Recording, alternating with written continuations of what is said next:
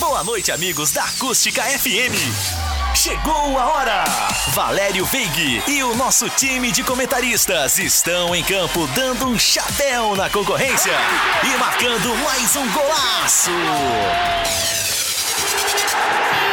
Bate-papo, entrevistas, dupla Grenal, esporte local e tudo que rola no mundo esportivo. Participe dê a sua opinião. Arquibancada Acústica. Aqui você é o camisa 10.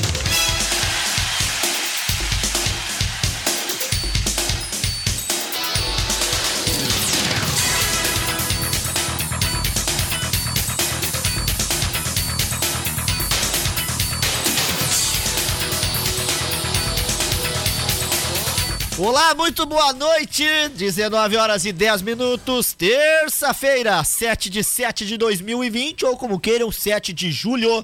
Muito prazer, eu sou Valério Veiga. Hoje é terça-feira, estamos no signo de Câncer, na estação inverno, no dia de número 189 do ano e na lua cheia. E chove forte em Camacuã neste momento. O recado já vai para você que está aí no trânsito. Muita calma nessa hora. Diminua o som e aumente a velocidade. E para você aí o recado de sempre fique em casa. Ouça e assista o Arquibancada. Muito boa noite, prazer, eu sou Valer Veig, junto com o Flávio Torino e daqui a pouco por telefone aí com nossos comentaristas. Nós estaremos levando a você até as 10 para as 5 para as 9, né? 5 para as 9 da noite, para aí vir o break depois a voz do Brasil. O Arquibancada Acústica que hoje, nesta terça-feira chuvosa, vai destacar tudo sobre o final da Taça Rio, em que embrólio, rapaz do céu! Flamengo e Fluminense na final. O Fluminense levou o mando de campo e disse que a transmissão será pela Flu TV. Não iria cobrar nada e ia transmitir para todo o mundo. Porém, a torcida do Flamengo disse: não, nós não vamos acessar a Flu TV, né?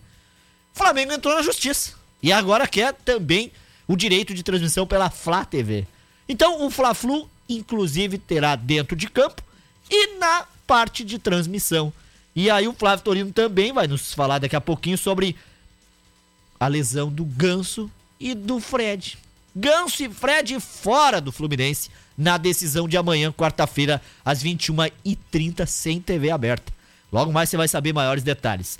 Sobre o Internacional, o orgulho do Rio Grande do Brasil, como chama a torcida, aguarda a próxima manifestação do governo para decidir sobre treinos fora do Rio Grande do Sul. Lateral do, de 16 anos do Inter vive sonho de revelação e desejo de permanecer entre os profissionais. Inter receberá cerca de 4 milhões pela venda de Eric ao Alim. E também o Inter que estuda né, o prazo para aguardar a liberação dos treinos, se vai ou se fica no estado. No Grêmio, hein? Chuva atrapalha planejamento de treinos do tricolor. Grêmio deve ir a Criciúma na próxima segunda. Atletas das categorias de base do Grêmio retornam os trabalhos de forma remota. E o Grêmio se reapresenta com trabalhos físicos e treinos intercalados. Lembrando que hoje, né, os treinos teve aí um, uma chuva atrapalhando o planejamento tricolor. Jogadores realizaram exercícios de força na sala de musculação e no CT Presidente Luiz Carvalho. Ou seja, muitos os assuntos, né? Dentre eles, o garoto de 16 anos que é promovido ao grupo profissional do Colorado. E também os destaques aí, é claro, dos títulos, cinco lesões e multa de 60 milhões de euros. A trajetória, Flávio Torino, do Victor Bobsin na base do Grêmio. Você lembra do Pratas da Casa Victor Bobsin? Títulos, cinco lesões e multa de 60 milhões. É com chuva, é com frio, 11 graus neste momento, às 19 horas e 13 minutos que nós iniciamos o Arquibancada Acústica saudando carinhosamente a toda a nossa audiência, dizendo que é uma honra, um prazer, uma alegria enorme estarmos aqui neste segundo programa do mês. Foi na quinta passada o primeiro, que teve também, né, a Lu Pastorini aqui nos dando uma aula sobre a resiliência e a saúde mental e a psicologia no esporte.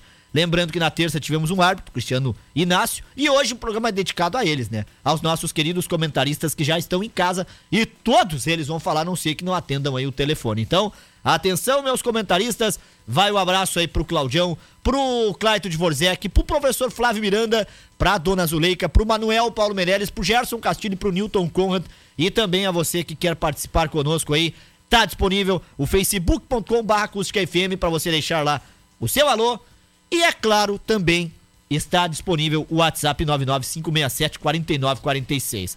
Flávio Torino daqui a pouco vai me deixar para aí sobre o gauchão. Será que vai começar esse mês ainda? Será que o governador vai liberar os treinos semana que vem?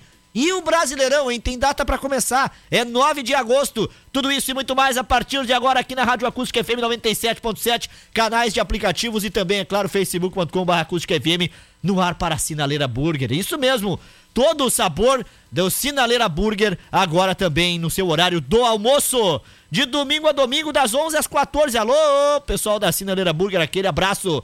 Sinaleira Burger, das 11 às 14 horas e das 18 às 22. Peça a sua tela, entrega e retire no Sinaleira. Telefone e WhatsApp é, 3671 1717 ou nos aplicativos. A Sportline está aberta para pagamentos. Contamos com um canal exclusivo para clientes, saiba mais também no WhatsApp 99685 6021. E a Mix Bebidas está funcionando o horário reduzido de segunda a sexta-feira, das 8 ao meio-dia, das 13 às 17h30, aos sábados, das 8 da manhã às 12 horas. Teleentrega. 3692-2783 e 3671-5766. Fica em casa. Tecnochaves tem troféus, medalhas personalizadas, estatuetas removíveis, placas de homenagens, chaves codificadas para veículos. Solicite o serviço 3671 5034, Júlio de Castilhos 738, no centro de Camacô. Acesse tecnochaves.com.br. Antes, é claro, aí do Flávio Torino, algumas notícias aqui de Camacuã. Lembrando que amanhã foi cancelado o drive-thru de vacinação ali no Sesc Senac. Devido ao mau tempo, amanhã não teremos. Teremos, se tudo der certo e o tempo permitir, na quinta-feira, das 8h30 às 11 das 13h30 às 16h30. Fique ligado na acústica. A emissora que está junto com o pessoal da saúde e também o pessoal do Sesc Senac nessa divulgação, até porque hoje, de novo, né, estivemos lá com todo o prazer, fomos lá para ver o trabalho que estava sendo feito. Não tinha muita movimentação, mas bastou entrar ao vivo de lá, o Valério Veiga e toda a turma chamar a atenção no trânsito para quem pudesse ir lá, que atenderam mais de 30 veículos em 20 minutos. A gente fica muito feliz por você estar escutando a acústica e atender o pedido que a gente faz, até porque a vacina contra a gripe é, fundament, é fundamental também para os cuidados da Covid-19. Então, você que está aí nesse inverno brabo, com 11 graus de temperatura e com muita chuva em Camacuã nessa terça-feira, já sabe. Fique em casa ou se assista o Arquibancada. Muito boa noite, Flávio Torino. Boa noite, Valério. Boa noite, os ouvintes da Arquibancada Acústica. Aqui de novo, Valério, esperando o retorno do futebol. Eu acho que o mais importante com relação ao retorno do futebol, em meio a tudo isso, né, que é um ano completamente atípico na vida de todo mundo, é a CBF com o Campeonato Brasileiro, que bate o martelo dizendo que o campeonato Série A começa dia 9 e a Série B começa no dia 8 de agosto. E aí a questão toda, onde teremos os jogos? Tem uma definição pré-estabelecida entre os clubes, que não podendo haver o mando de campo de tal rodada né, do clube X no seu estado, ele vai abrir mão do mando de campo para ter a rodada, nem que jogue na casa do adversário ou em outra praça. O que, que pode acontecer também? Uma antecipação de jogos. Porque aí é o seguinte, ó, o brasileiro, digamos, tem Grêmio e Bahia em Porto Alegre. O Bahia pode antecipar a sua rodada já na seguinte contra o Internacional fazer dois jogos já ali. E o Inter fazendo, digamos, o Grêmio joga quarta com o Bahia uh, na Arena, o Inter joga quinta com, com o Flamengo no Beira Rio, e o Bahia já fica para jogar no fim de semana com o Internacional em casa novamente. E assim vai ser. Vai ser uma. Vai ser tabela de campeonato cortada, uh, jogos para frente, jogos antecipados de outras rodadas para se adequar aos lugares que podem ter futebol. E aí também voos fretados, os clubes descem na cidade do jogo, jogam e vêm embora. Não vai ter hospedagem, a tendência é essa. Claro, o jogo no Nordeste, se tiver liberado e um time aqui do Rio Grande do Sul, fica um pouco complicado.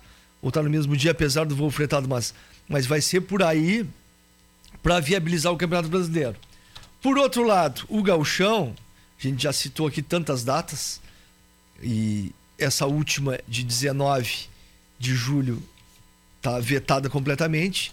E aí surgiu uma nova. No dia 26 de julho, e poderia ver o gauchão para não coincidir com o início do brasileiro. Mas aí tem uma, algumas questões importantes. Pelotas. A prefeita Paula Mascarenhas não liberou treinamentos para Brasil e para Pelotas. Aí a notícia de hoje é a seguinte: o Brasil testou 70 lá entre jogadores, comissão técnica e funcionários, deu um positivo. Não informaram se funcionários, jogador ou comissão técnica. O Pelotas começou a testagem, também testou hoje e deu todos negativos. E aí, o que, que acontece? A prefeita entende que semana que vem pode liberar os treinos físicos.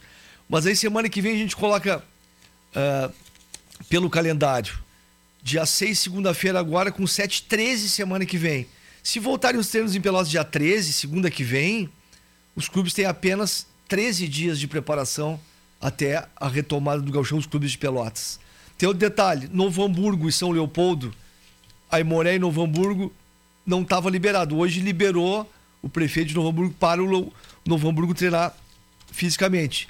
O Aimoré, a, tendência é que também seja em seguida. E os demais clubes do interior do estado, além dos de Porto Alegre, já estão treinando há algum tempo. Então o que emperra neste momento a volta do gauchão no dia 26 é a questão de tempo de treinamento Brasil e Pelotas, entre físico e coletivo, a questão Aimoré e Novo Hamburgo ali no Vale dos Sinos, e a mais importante de todas, ao meu ver, treino coletivo liberado no Rio Grande do Sul. Porque nem Grêmio Internacional tem essa liberação juntamente com São José em Porto Alegre, que o Grêmio Internacional semana que vem completam a décima semana de treinos físicos. E aí a sinalização do Grêmio que a gente falou semana passada, o Grêmio ir para Criciúma. O Grêmio esperou um pouco a definição do governo, mas como essa definição ocorrerá somente semana que vem e não se tem a certeza que vai ser positiva para treinos coletivos em Porto Alegre, a tendência é qual? O Grêmio ir para Criciúma na próxima segunda-feira, no dia 13, e fazer sete ou dez dias de treinamento. A tendência é essa. Internacional ainda estuda a possibilidade de sair. Foi oferecido ao Inter o CT do Havaí, e aí o Internacional poderia ir para Santa Catarina também, mas o Inter aguarda uma posição do governo do estado até sexta-feira. Porque sexta-feira o que, que acontece que a gente já sabe, que acompanha tanto? Muda, muda as bandeiras. Aí vem os recursos dos municípios para terça-feira o governo do estado bater o martelo. Só que é muito difícil que Porto Alegre mude. Semana é impossível. Pelo fato de, de ser reincidente que mude a bandeira. Tem que ficar por 14 dias na, na vermelha. E aí pode ser que o governo, que já sinalizou, tendo visto o protocolo da Federação Gaúcha de Futebol, que consiga liberar, mesmo com a bandeira vermelha, os treinos coletivos. Isso aguarda internacional. Então, continuamos na 111 dias hoje, se não me engano, Valério, sem futebol, 111 ou 107? É, se tu pegar o dia 15, 15 né? É, é 15 de vamos, março, é, 15 de abril, 15 de é, maio, 15 vamos... de julho. 15 de julho daria 120. O 120. Hoje são. Então tu bota ali o menos. Menos 9. Menos, é, menos 9. 111. Né? 111. 111 dias. dias sem futebol. E a expectativa é grande. Mas aí já teve um, um alento, digamos assim, esse fim de semana, para quem é amante do esporte como nós, e vários dos nossos internautas e ouvintes, teve um, um aperitivo de Fórmula 1 no domingo e teve a semifinal da Taça Rio, Botafogo e Fluminense. Aí tu mencionou no início do programa. Valério, que jogo ruim. Botafogo e Fluminense, eu assisti todo o jogo. E tu falou que o Fluminense, pra final da Taça Rio contra, no Fla-Flu contra o Flamengo, não tem o Ganso e não tem o Fred. Não tem. O Ganso, contra o Botafogo, ficou no banco de reservas, nem atuou. O Daí Helma deixou ele fora, botou um time mais jovem.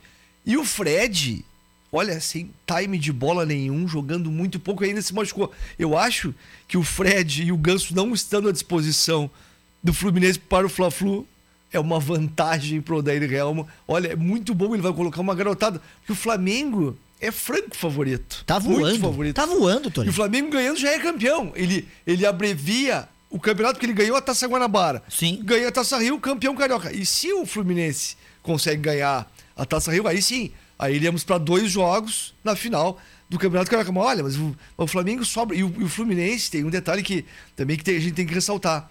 O Fluminense foi o último a treinar. O Flamengo já estava treinando há horas. É. E o Fluminense, naquele perrengue na justiça com o Botafogo, com a Federação Carioca de Futebol, olha, não vamos treinar e tal, respeito à vida, tudo mais, aquela história toda. E o Flamengo já há muito tempo, né? Treinando. Então, olha, pode dar uma zebra. Futebol, tudo acontece. mas pro Fluminense tirar o título do Flamengo vai ser difícil. E daqui a pouco vamos falar dessa questão que tu mencionou, da transmissão desse jogo, que tem a Flu TV, tem a Flá TV, tem a TV fechada, a TV aberta. Daqui a pouco a gente vai uh, falar um pouco sobre esse assunto das questões de transmissão é, lá no Rio de Janeiro, que, que na quinta passada a gente disse aqui, Globo rompe com a Federação é. Carioca de Futebol. E aí voltou atrás no fim de semana por ser Botafogo e Fluminense, porque o Flamengo não tá no jogo. Mas agora a Globo não passa o jogo. Eu dei um destaque do News de que nós íamos tratar desse assunto e no às seis em ponto eu falei sobre a situação que o Fluminense, como mandante, ia passar o jogo pelo canal do YouTube da Flu TV de grátis para todo mundo. Pois não é que o Flamengo entrou na justiça às 18 horas e um pouquinho para tentar também entrar com recurso e transmitir na Flá TV. Tu imagina, o Diego ainda brincou. O torcedor do Flamengo ia ter que se inscrever na, na, na, na Flu TV para poder ver o jogo. Mas, mas, mas, tu vê que é a incoerência do Flamengo. O Flamengo uh, adorou a medida provisória, essa das, das transmissões, que o detentor do mando de campo vende por quanto quiser. Né? Sim. Como não tem TV, o detentor é o Fluminense. Ele tem que passar. Né? Passa no seu canal, que é a Flu TV. O Flamengo não passou o jogo do Flamengo agora fim de semana com o. Botafogo? Não, não, não, é o Volta, Volta Redonda. Redonda. Volta, Redonda, foi 2x0, dois gols do Bruno Henrique, né? Na Flá TV, como tinha passado o jogo anterior. Então. Só que tem um detalhe: cobrou. Cobrou, 10 pila. Mas quem tem os direitos é o Fluminense, né? Mas, e, a, e a Globo não passa nem no Premier, nem no Sport TV e nem na TV aberta, porque não tem acordo dos 11 clubes do Campeonato Carioca, só o Flamengo que não tem um acordo com a Globo.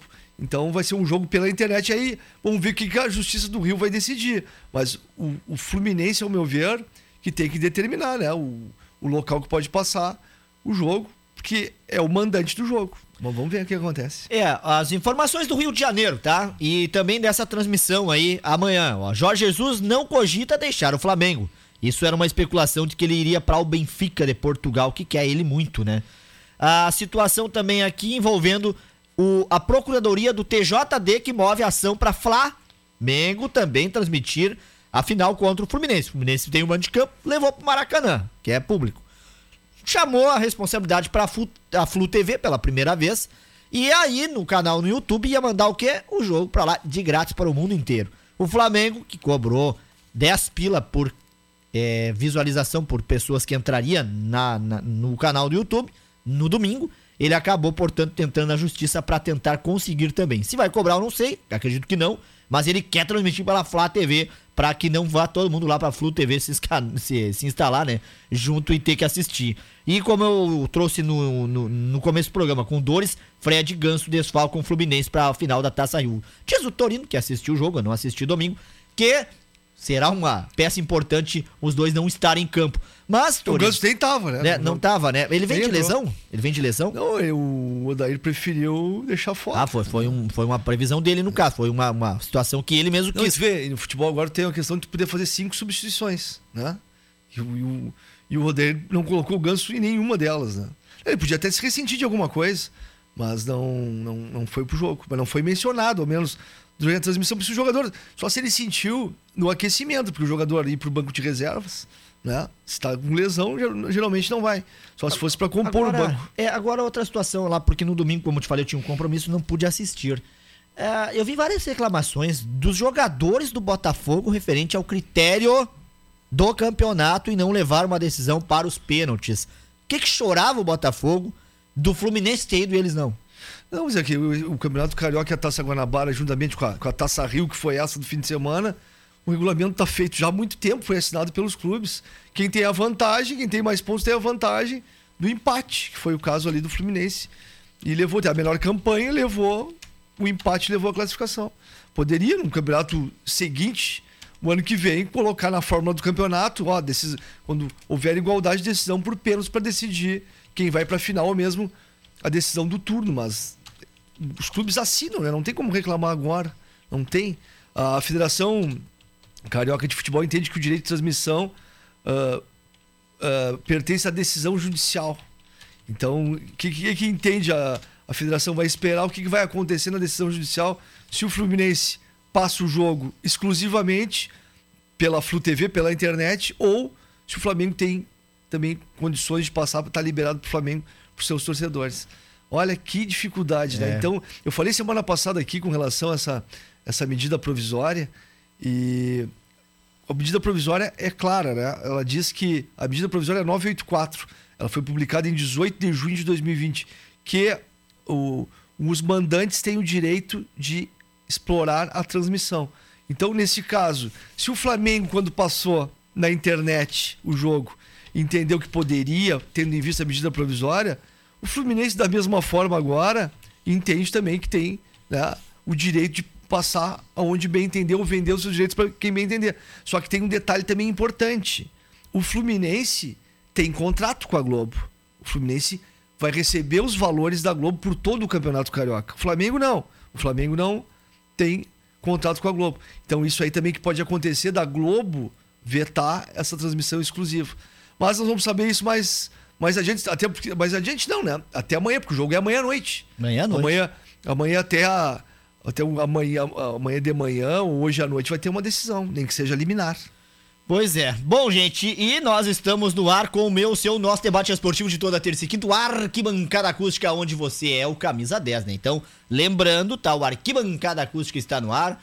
Vou pôr a câmera agora aqui pra mim, Flávio Torino, sozinho, pra que eu possa lá, ó, pá, ajeitar aquela outra câmera lá onde estava eu e o Flávio Torino, lembrando que nós estamos, viu, Torino, no Arquibancada. Agora sim, o letreiro de antes que estava do Acústica News não está. Então, pessoal, ué, é o News? Não, não. É o Arquibancada Acústica. Agora sim, ó, mudei ali a tarja. Estamos no Arquibancada Acústica, eu e o Flávio Torino, ao vivo para todo o Rio Grande e todo o Brasil, através do Facebook e também dos 97.7 do aplicativo. Então, você participa através dos 97.7, você nos escuta através do 97.7 também e participa através do WhatsApp 995674946. Um grande abraço, tá? Para o Manuel Paulo Meirelles. Mantive contato agora há pouco com ele, está em casa e está bem, está se recuperando aí também com toda a, a, a medicina a seu favor. O Manuel que teve alguns probleminhas aí, não é, viu, pessoal, da Covid-19. Ele está, ele está, como todos nós, cuidando da saúde, como na semana passada o Valério teve pedra nos rins, né? Hoje está aqui bem. O Manuel também está é, cuidando da sua saúde. Fez exames, está tomando remédio, tá louco pra falar conosco, assar uma picanha e tomar uma cerveja, foi o que ele me disse. Mas isso ele vai fazer, é claro, depois que passar toda essa pandemia e você aí também, é claro, tá louco pra fazer churrasco, pra se encontrar com os amigos, não dá ainda. Os números de casos estão crescendo em Camacuã, nós estamos com 131. Hoje saiu, inclusive, tá lá no site da Acústica FM, o gráfico de quais os bairros que estão liderando essa, esse ranking que nós não queríamos. Centro, tá? Jardim do Forte. Olaria. E O meu- Olaria. O meu. E é o Olaria. Olaria o teu, Torino. O Jardim do onze- Forte é do tio Nelson Pires. O Jardim do Forte Olaria tem 11 casos, né? É. E o centro 19, né? Isso mesmo. Eu acho que tem um cara que vai falar comigo daqui a pouquinho que é de lá do bairro Jardim do Forte. Eu quero saber dele se ele tá bem. Daqui a pouquinho o Clayton de Valdec Soares aí em vídeo. Fique ligado, mas antes um grande abraço, Lisiane Rubner. Boa noite, grande abraço, bom programa. Abraço para o meu grande amigo Júlio, pra minha amigona lá, a, a Silvana. Também, o Silvio e a Silvana, viu, Torino, que me mandaram, a Silvana e o Júlio que me levaram lá no Sesc enquanto fazia o- a, a vacina. Um presentinho, então um grande abraço pra eles. A Lisiane queria pra ela, mas o presente era meu. Grande abraço pra Lisiane, tá reclamando de, de- de iluminação lá no bairro dela também. Isso é um caso aí que nós temos que verificar e muito. Mas antes, mandando um grande abraço pro Junei Esquerdo, pra Lisiane Ubner, pra o José Márcio, que diz aqui, ó. Boa noite pra vocês do Arquibancada, abraços pra todos, em especial pro meu amigo Flávio Torino. Grande abra bar- abraço, José Márcio. José Márcio é nosso ouvinte bastante tempo. É o nosso parceiro lá da, da Justiça do Trabalho. Ele, ele comanda a segurança lá na Justiça do Trabalho, Valério. Grande abraço aí pro Zé Márcio, pro Tito Paulo Dias, pra Loiva Araújo da Cunha, pra Suzana Lucas de Araújo, pro Sérgio Nunes, pra Dona Auzônia, pra o Fábio Oliveira, pra o Regis Michel Ranks, boa noite, Valério. Grande abraço a vocês aí do programa.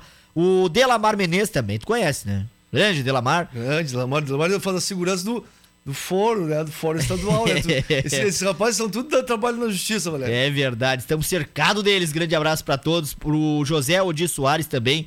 Pro Gilberto de Medina Coelho. Boa noite, Flávio. Na escuta do Hermeno. Grande abraço aí pra ele. Hermena, rapaz, o Do Hermena ela é. Grande abraço pro Gilberto No Abração. Hermena, Abração. exatamente. Sim, o Hermena, o Hermenegildo lá. Tá lá em Pelotas. Não, não, Santa Vitória. Mas Ah. tô- Mulher, tá, tá perdido, mas o Hermenegildo é a praia ah, de Santa Vitória do Palmar. É, eu, eu, aqui, ó, confundi com Laranjal, não, incrivelmente, é, não, Laranjal, rapaz. Não, Laranjal é Lagoa dos Passos, Hermenegildo é mar. Exatamente. Não, e, e, eu passei vários verões lá no Hermenegildo na minha vida e pretendo até passar mais. Um grande abraço pra, pra todos. Tenho muitos parentes no Hermenegildo e o Gilberto Vitória, grande então.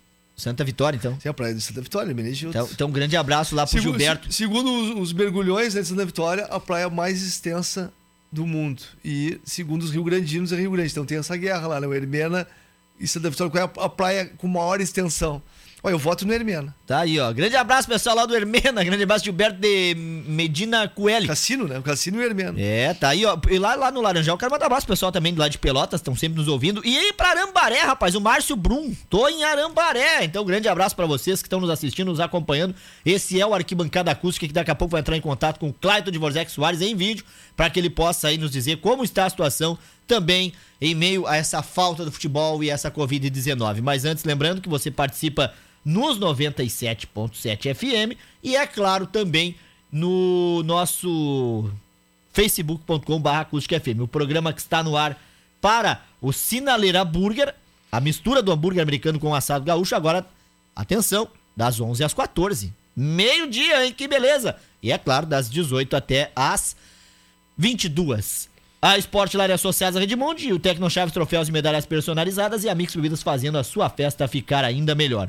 Então, Torino, amanhã vai ter jogo, mas a Globo não irá transmitir pergunta aqui, o nosso ouvi, não, ouvinte Felipe. Transmitir, não, pode, pode ainda haver um acerto, que eu acho muito difícil, né? Que haja, é, era com Premier. Mas como o jogo é um jogo isolado, é difícil. A esperança é que desse no Premier, né? Afinal, na Taça Rio. Todo mundo com saudade do futebol. E ainda uma decisão com o Flamengo, que é o grande time do futebol brasileiro. Ou foi, né? O grande time do futebol brasileiro em 2019 ganhando a Libertadores, perdeu o Mundial pro Liverpool, mas, mas foi campeão brasileiro, com um grande trabalho do Jorge Jesus, com um grande elenco que tem, um elenco milionário, e todo mundo gostaria de ver o Flamengo nessa retomada no futebol no Brasil. Mas, né, pode ser que a gente consiga, se o Fluminense abrir para todo mundo, né, para todo o Brasil, pode ser que consiga se ver o jogo na, na internet. Pois é, e é a internet que nós estamos conectando o nosso primeiro convidado da noite. Hoje, daqui a pouquinho, Nilton, Dona Zuleika, daqui a pouco também Gerson, Claudião, é, professor Flávio, mas antes tem ele. Eu acho que, eu não vou errar, mas eu acho que ele tá lá no bairro Jardim do Forte. Me confirma isso aí. Clayton de Vorzec, boa noite. Boa noite, Valério. Boa noite, Torino. Boa noite, aos ouvintes da arquibancada acústica. É verdade, Valério. Falando aqui diretamente do bairro Jardim do Forte, em Camacuã, fui surpreendido hoje com essa notícia aí que o bairro aqui é um dos que tem o maior número de incidência de casos de coronavírus no município. Mas, uh, por mais que esse número seja significativo aqui, no próprio bairro Olaria e também aí no centro, a gente tem a, é, a, a noção já que o, o coronavírus ele está bem espalhado e disseminado aí por toda a cidade. E talvez se a gente tivesse uma testagem aí maior, a gente teria números mais expressivos em todos os bairros. Então, não tem como fugir disso e a gente tem que é, tomar o maior cuidado possível, podendo fica em casa, sai para o trabalho, quem está podendo trabalhar e na maior parte do tempo procura ficar em casa cuidando da sua saúde. Isso que é o mais importante. Mas essa questão aí de um, alguns casos a mais ou a menos em determinados bairros, eu vejo como irrelevante. Isso serve para a Secretaria da Saúde fazer um mapeamento aí da incidência dos casos, mas se nós tivéssemos uma testagem maior, provavelmente todos os bairros teriam uma incidência significativa. É verdade, né, Clayton? Embora a gente está tomando todos os cuidados, tem aí é, um, um, projeto né, de lei que vai para a Câmara a respeito do uso de máscaras, de pagamento de multa para comércio também. Nós estamos vendo, e ontem mesmo, mas olha, centenas de pessoas no centro, acho que com medo aí de uma bandeira preta, foram tudo ontem, aproveitando que marcava também chuva para hoje. Hoje o movimento já foi registrado um pouco menos, mas o que que eu digo sempre na abertura aí do, do programa? Fique em casa ou se assista o arquibancada. Quem tem que trabalhar, né, o, o, o Clyde, tem que trabalhar. Mas tem tanta gente que passeia pelo centro, embora a pandemia estando aí sobre nós, né?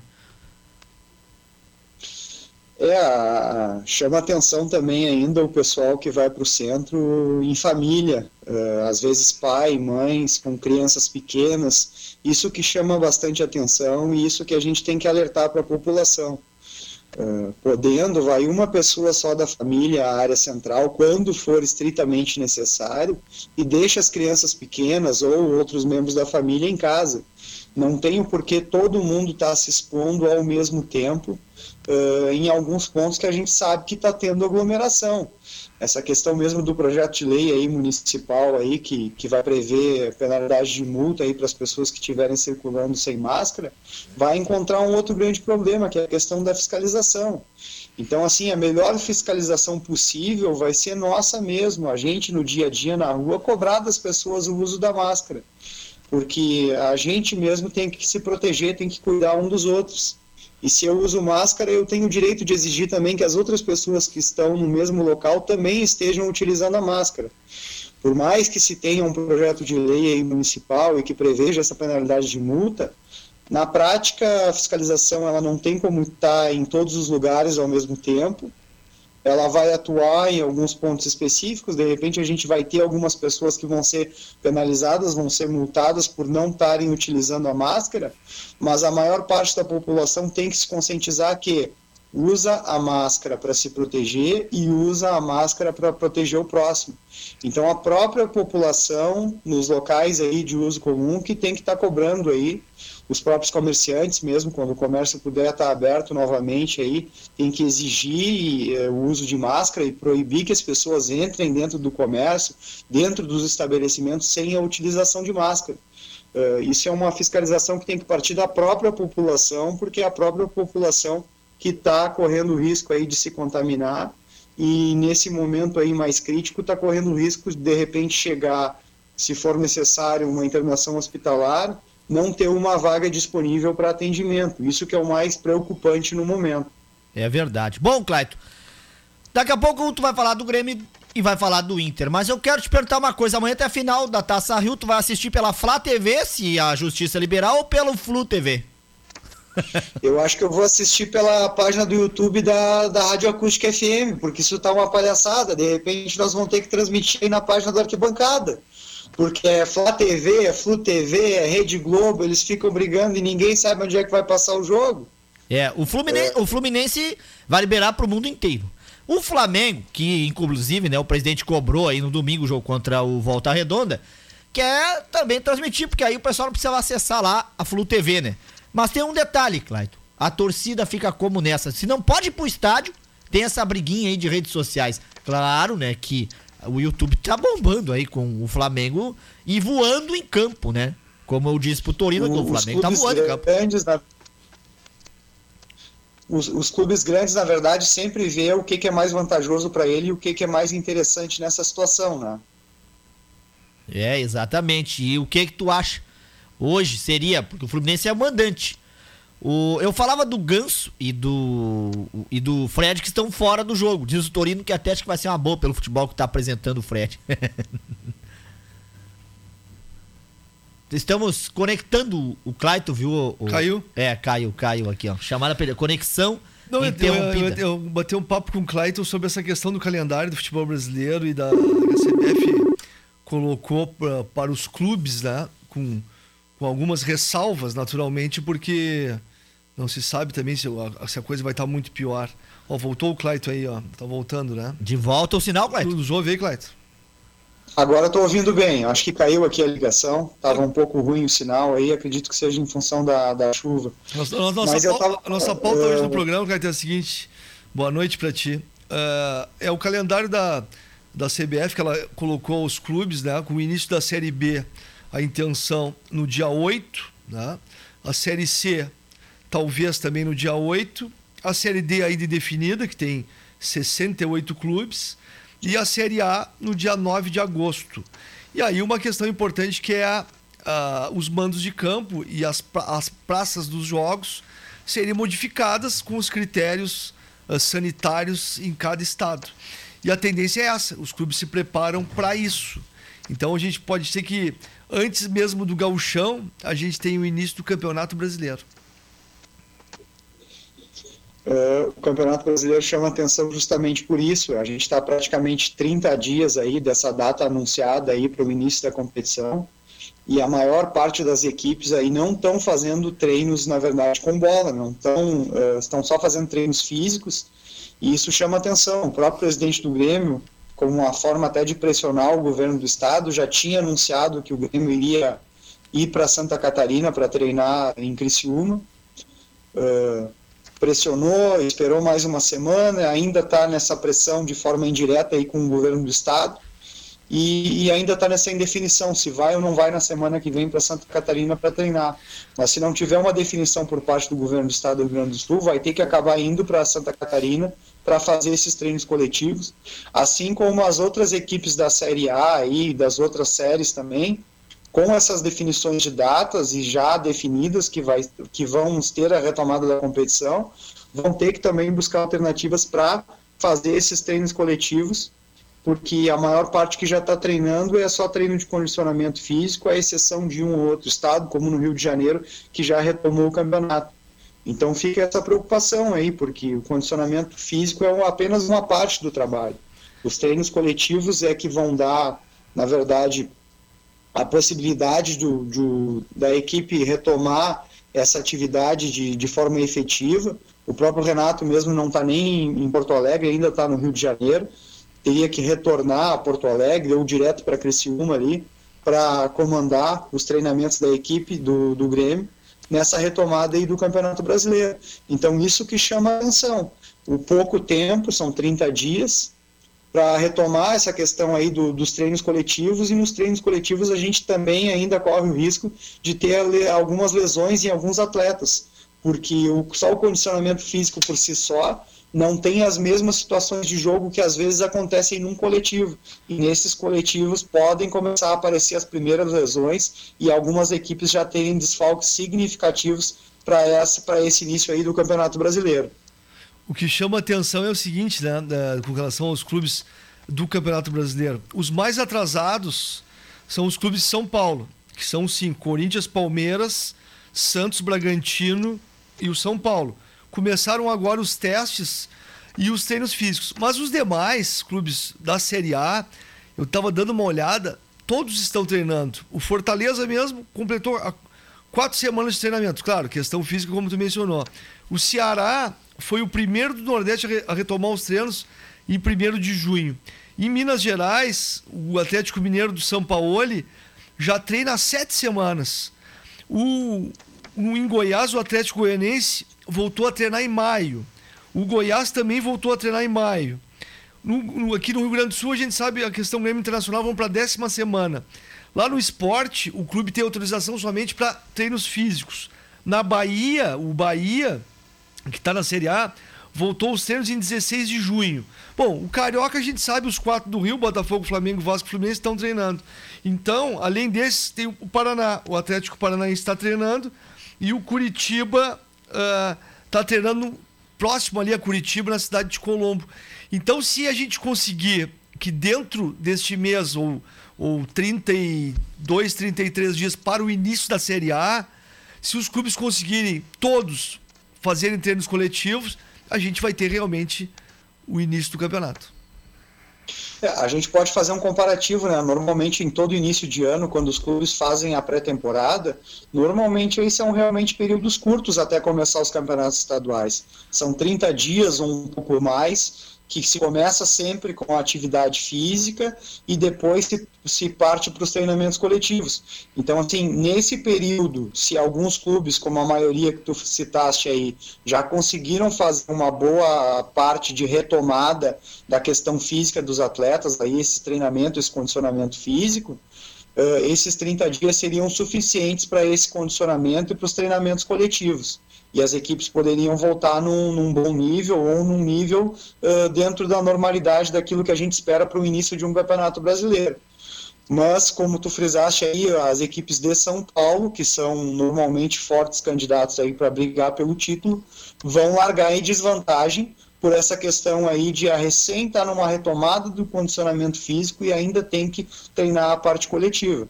Então, a gente vai ter alguma disparidade aí significativa aí entre as equipes uh, no início da competição, talvez no decorrer aí da, das partidas aí das rodadas que forem se passando aí, essa dificuldade aí que umas equipes vão ter mais, outras menos aí, isso aí vai se diluir, vai se diluir ao longo das rodadas. Mas no início a gente vai notar alguma diferença aí uh, na questão principalmente do condicionamento físico no comparativo de uma equipe com a outra.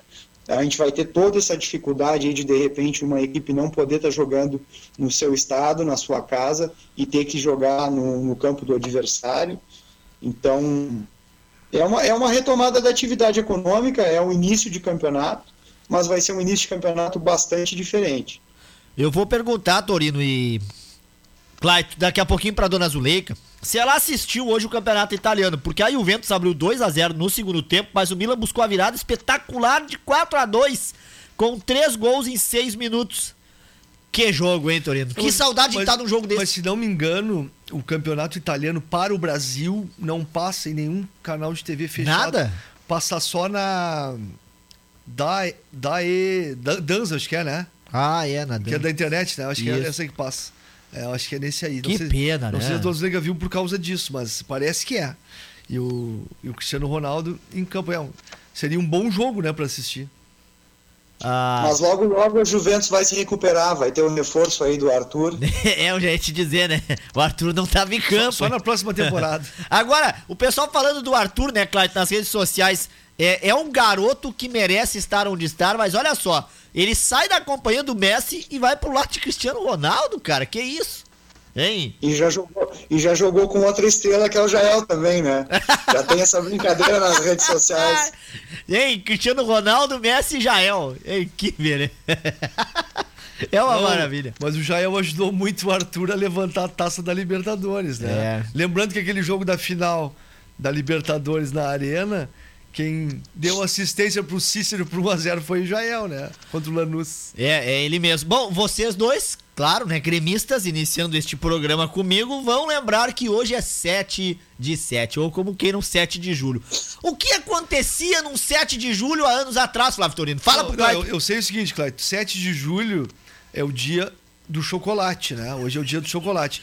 E eu estava na arena Dia dos Pais, em 2016, se não me engano, né? Isso. 2016, Dia dos Pais, eu, o Mateuzinho, e eu vi um chocolate, eu vi o 5 a 0 e agora, hein? Daqui a pouco os colorados estão loucos da vida pra falar, hein? Ô, é verdade? O, o, o, Valério mesmo colocou nas redes sociais que hoje, foi? hoje é o dia do chocolate. Foi, foi. Ô, ô, ô, Clayton, o que que tu tem pra me dizer? Tu lembra desse dia? Lembro, lembro, lembro bem desse Dia dos Pais aí, foi um dos dias, dos dias dos pais mais felizes aí da minha vida. Eu me arrependo porque eu não fui nessa partida, eu tô sempre nos jogos do Grêmio e nesse, nesse Dia dos Pais eu imaginei que esse clássico Grenal fosse começar às 4 horas da tarde. E aí eu não quis uh, sair de Camacuã, eu quis ficar aqui, fazer um churrasco com a família, aproveitar o Dia dos Pais com a minha filha. Mas depois só que eu fiquei sabendo que a partida era seis e meia da tarde, então dava tempo para fazer o churrasco e depois ir para Porto Alegre para ver o jogo mas assisti em casa e assisti muito feliz ali, é aquela goleada histórica aí que ficou na história, tanto é que hoje aí o Grêmio brincava aí nas redes sociais com o dia 7 de julho, que é o dia do chocolate, e listou uma série de vitórias, de goleadas do Grêmio nos últimos anos aí, e terminou com chave de ouro o vídeo com essa goleada aí do 5 a 0 a dona Zuleika gosta muito de chocolate, já está nos escutando, né, dona Zuleika? Daqui a pouco vamos falar com a senhora. Nós vamos mandar um chocolate virtual para a senhora Ei, um chocolate quente para ela, hein? Cairia bem nesse, nesse inverninho. Mas só lembrando que nós estamos no mês do Grenal. 111 anos, se eu não me engano, do Grenal, né? Do primeiro Grenal. É, e do a 10 rádio... a 0, Valério. Tu, só, só te lembra é, de né? chocolate, Valério. não, não, não. Eu quero dizer para os colorados, tá? Que a Rádio Gaúcha, parceira nossa aqui, vai fazer a transmissão nas quartas e nos domingos dos grenais históricos. E acho que, se eu não me engano, vai começar pelo 5 a 2 do Fabiano. Ah, isso foi no Esse, Olímpico, né? 97, lembra? Lembro, lembro muito. Expectativa grande e voltando frustrado. Eu não fui no jogo, eu tava em Camacuã. Mas nós vimos aqui numa, numa pizzaria que tinha na época aqui do Hernani, grande amigo. E vimos o jogo. Porque aquela época. Tu era na época da Porquinho? Que ano foi? Porquinho? Que ano, que ano foi? Era 98? 97? Não, em 97 eu, eu mesmo fui comprar minha Sky em 99. Oh. E 97 eram poucos os lugares que tinha TV por assinatura pra gente assistir os jogos. E na pizzaria Porquinho tinha. E o Hernani, meu grande amigo, nos reunimos lá, o Hernani gremista e tal, e foi gremistas e colorados. e eu me lembro que eu voltei pra casa caminhando ao lado dos colorados, muita festa, né? Onde é que tu tava, Claito, no 5x2 do Fabiano, Claito? Ver como é que é a vida de torcedor, né, Valéria? Na alegria e na tristeza. No 5x2 eu tava no Estádio Olímpico. Eu assisti essa derrota aí do 5x2 pro Inter. Eu me lembro como se fosse hoje também. Foi um dia bastante triste aí e uma festa muito grande da torcida colorada. O que o Hélio dos Anjos fez de bobagem na escalação, né, o Clayton? É verdade. Do, eu, o que ficou marcado, assim, detalhes maiores da partida, passa o tempo, a gente não recorda muito até essa parte aí do, do, do, da próprias bobagens que ele fez em campo eu não me recordo muito bem, mas o que ficou marcado assim para o torcedor do Grêmio é que tinha uma expectativa muito grande naquele jogo e o Inter foi bem superior durante a partida. O Fabiano jogou muito, aproveitou todas as oportunidades ali e foi um 5 a 2 um placar que ficou na história e que até hoje o torcedor colorado lembra e toca a flauta no torcedor do Grêmio. O Claito e Flávio Torino, direito de resposta para Colorados. Ó, choveu participação dizendo aqui, ó. E aí, Valério? É, três gremistas na mesa e cadê os Colorados? Aonde estava o Newton Conrad no 5x2 do U Fabiano é que eu quero saber. Boa noite, Newton. Boa noite, Valério. Boa noite, Torino, Claito, ouvinte, arquibancada acústica. Estava na lancheria Safi. Oh, olha aí, Torino. O Fabiano, o, Fabiano, o Fabiano acabou com o Grêmio. Ô, tô, a lancheria Safi do Tel, nosso amigo Safi na frente do 7 de setembro. É, bem na frente ali, bem na frente de 7 de setembro. É o Telmo que era o proprietário. Tá aí, ó. E aí nós estávamos ali olhando o jogo, aí quando deu 2x0 pro Internacional, os gremistas se levantaram e foram tudo embora, cara. É, e aí Nilton, o Telmo... Tudo bom, Nilton? Tudo bom? Agora a pergunta é a seguinte, a pauta é essa das goiadas. E no 5x0 pro Grêmio Dia dos Pais, onde é que tu tava? Não, essa eu tava em casa, que era Dia dos Pais, né, cara? Aí o cadê ficar com o filho e tal, sabe como é que é, né, cara? aí eu fiquei em casa. não, dia dos pais eu não saio de casa, né? Porque aí meus filhos vão vem e tudo, a gente tem que participar junto e tal. E quando mas deu... o, não, mas é que independente da brincadeira, teve um de 4x1 em Caxias, e aí pediram pra tirar né, o pé e nós tiramos, não ia ser 6 ou 7 também, não, né? Teve, mas teve outro, tá te lembrando, né? O 4x1 é. na, o 4x1 na arena também, né? Que pediram pra tirar pois o pé, é. né? Então, quer dizer, aquele 5x2, o Fabiano terminou, o Fabiano, é, não vou fazer mais gol, já tô cansado de fazer gol. Aí depois lá em Caxias, pediram pro D'Alessandro, olha, vocês tiram um pouco o pé aí, porque tá muito feio, pé pra nós e tal. Aí também ficou assim, né? Mas tudo bem, né? Então ficamos, já estamos às vezes parelhos. Mas hoje ainda deu uma estatística no Grenal aí, olha, quem é que tá na frente em Grenais ainda? Em Vitória? É, mas, mas, mas isso, é no, isso, isso, é no mundo antigo, não é no mundo moderno. É, não, não, a estatística mostra que o Internacional tá bem na frente no número de vitórias, Sim, bem mil, na frente. 1930, 1940. Não, não, mas é que conta desde o primeiro Grenal, né? Então hoje nós ainda mandamos ainda no Rio Grande, por enquanto. ô, ô, ô, Newton, o, o Clyde quer te Fala, fazer uma, o Clyde quer te fazer uma pergunta aqui, se tu sabe quantos Grenais, né, Clyde, o, o, o Internacional é, não ganha do Grêmio, é isso, Clyde? Tu, tu sabe, né, Cleiton? Boa noite, Nilton. Olá, tudo bom, Cleiton? Essa pergunta por mim aí. Uh, por mais que vocês estejam na frente nas estatísticas dos últimos clássicos grenais, aí já faz tempo que vocês não ganham, né? Qual é a expectativa aí do, do Inter aí pro próximo clássico grenal, caso ele uh, aconteça mesmo, porque se o Campeonato Gaúcho for retomado, o primeiro jogo já é um clássico grenal. Olha, meu velho, vou dizer uma coisa bem séria pra ti. Esse é questão de campeonatos, começar ou não começar, eu coloco um ponto de interrogação bem grande nisso aí. Porque a gente, em vez de nós estarmos melhorando, a gente está vendo que a coisa tá... Agora, quem estava assistindo RBS Notícias, e as UTIs praticamente estão todas lotadas. E eu acho que esse campeonato gaúcho, eu até nem sei se vai começar, não. Sabe que isso aí é uma incógnita muito grande. E a gente que gosta de futebol, é lógico que seria bom mas eu acho que o governador primeiro vai pensar em questão de saúde, depois para a questão de futebol e outras coisas. E a questão do futebol, eu vi vocês falando antes, eu paro para pensar um pouquinho. Os jogadores de futebol, geralmente, quando ele fala, ah, tem 30 dias para se preparar, tudo bem. Só que tem um detalhe. O Internacional geralmente termina o campeonato em dezembro, ele tem 30 dias de férias, e aí vem a preparação e já vão começar a jogar. Agora os jogadores estão sem jogar há quatro meses, né? E agora eu tenho que fazer uma preparação meio corrida para começar uma partida. Então eu acho que o futebol, a gente tem visto, com exceção do Flamengo ali no Rio de Janeiro, o resto os times estão se arrastando em campo, se arrastando mesmo. E eu acho que o campeonato, olha, nem seria bom ter um Grenal cara, assim, porque os jogadores não vão ter ritmo de jogo, não vão ter conjunto totalmente, né, só na preparação física, então é meio complicado. Olha, vai ser muito, muito, muito complicado isso aí, a volta do campeonato. É, mas tem um detalhe, né, Nilton, que, é que é o seguinte: uh, se não voltar em seguida o brasileiro, a gente vai ficar praticamente sem futebol, né? É muito difícil. E a gente vai ter que aprender o futebol, como a gente está vendo no resto do mundo, aprender a conviver com o coronavírus e o futebol. E aí a testagem é, é que a testagem é que vai fazer a diferença. A testagem, o isolamento sem torcida, reduzindo para 30% o número de pessoas envolvidas no futebol. E, infelizmente, a gente vai ter que conviver com o futebol né, e com o Covid-19. Porque senão é, fica, inviabiliza o, total. O, o, Brasil vai ter que se espelhar na Alemanha, na Inglaterra, na mesma forma que eles estão fazendo. Mas sabe que eu tenho até olhado alguns jogos aí da Alemanha e da Inglaterra, mas olha, não tem graça nenhuma agora. Claro, não é nossos times e tal. Mas tu vê que os próprios jogadores, quando fazem um gol, não existe mais aquela emoção, aquela comemoração. É um jogo assim que praticamente parece um, um amistoso, nem parece um campeonato.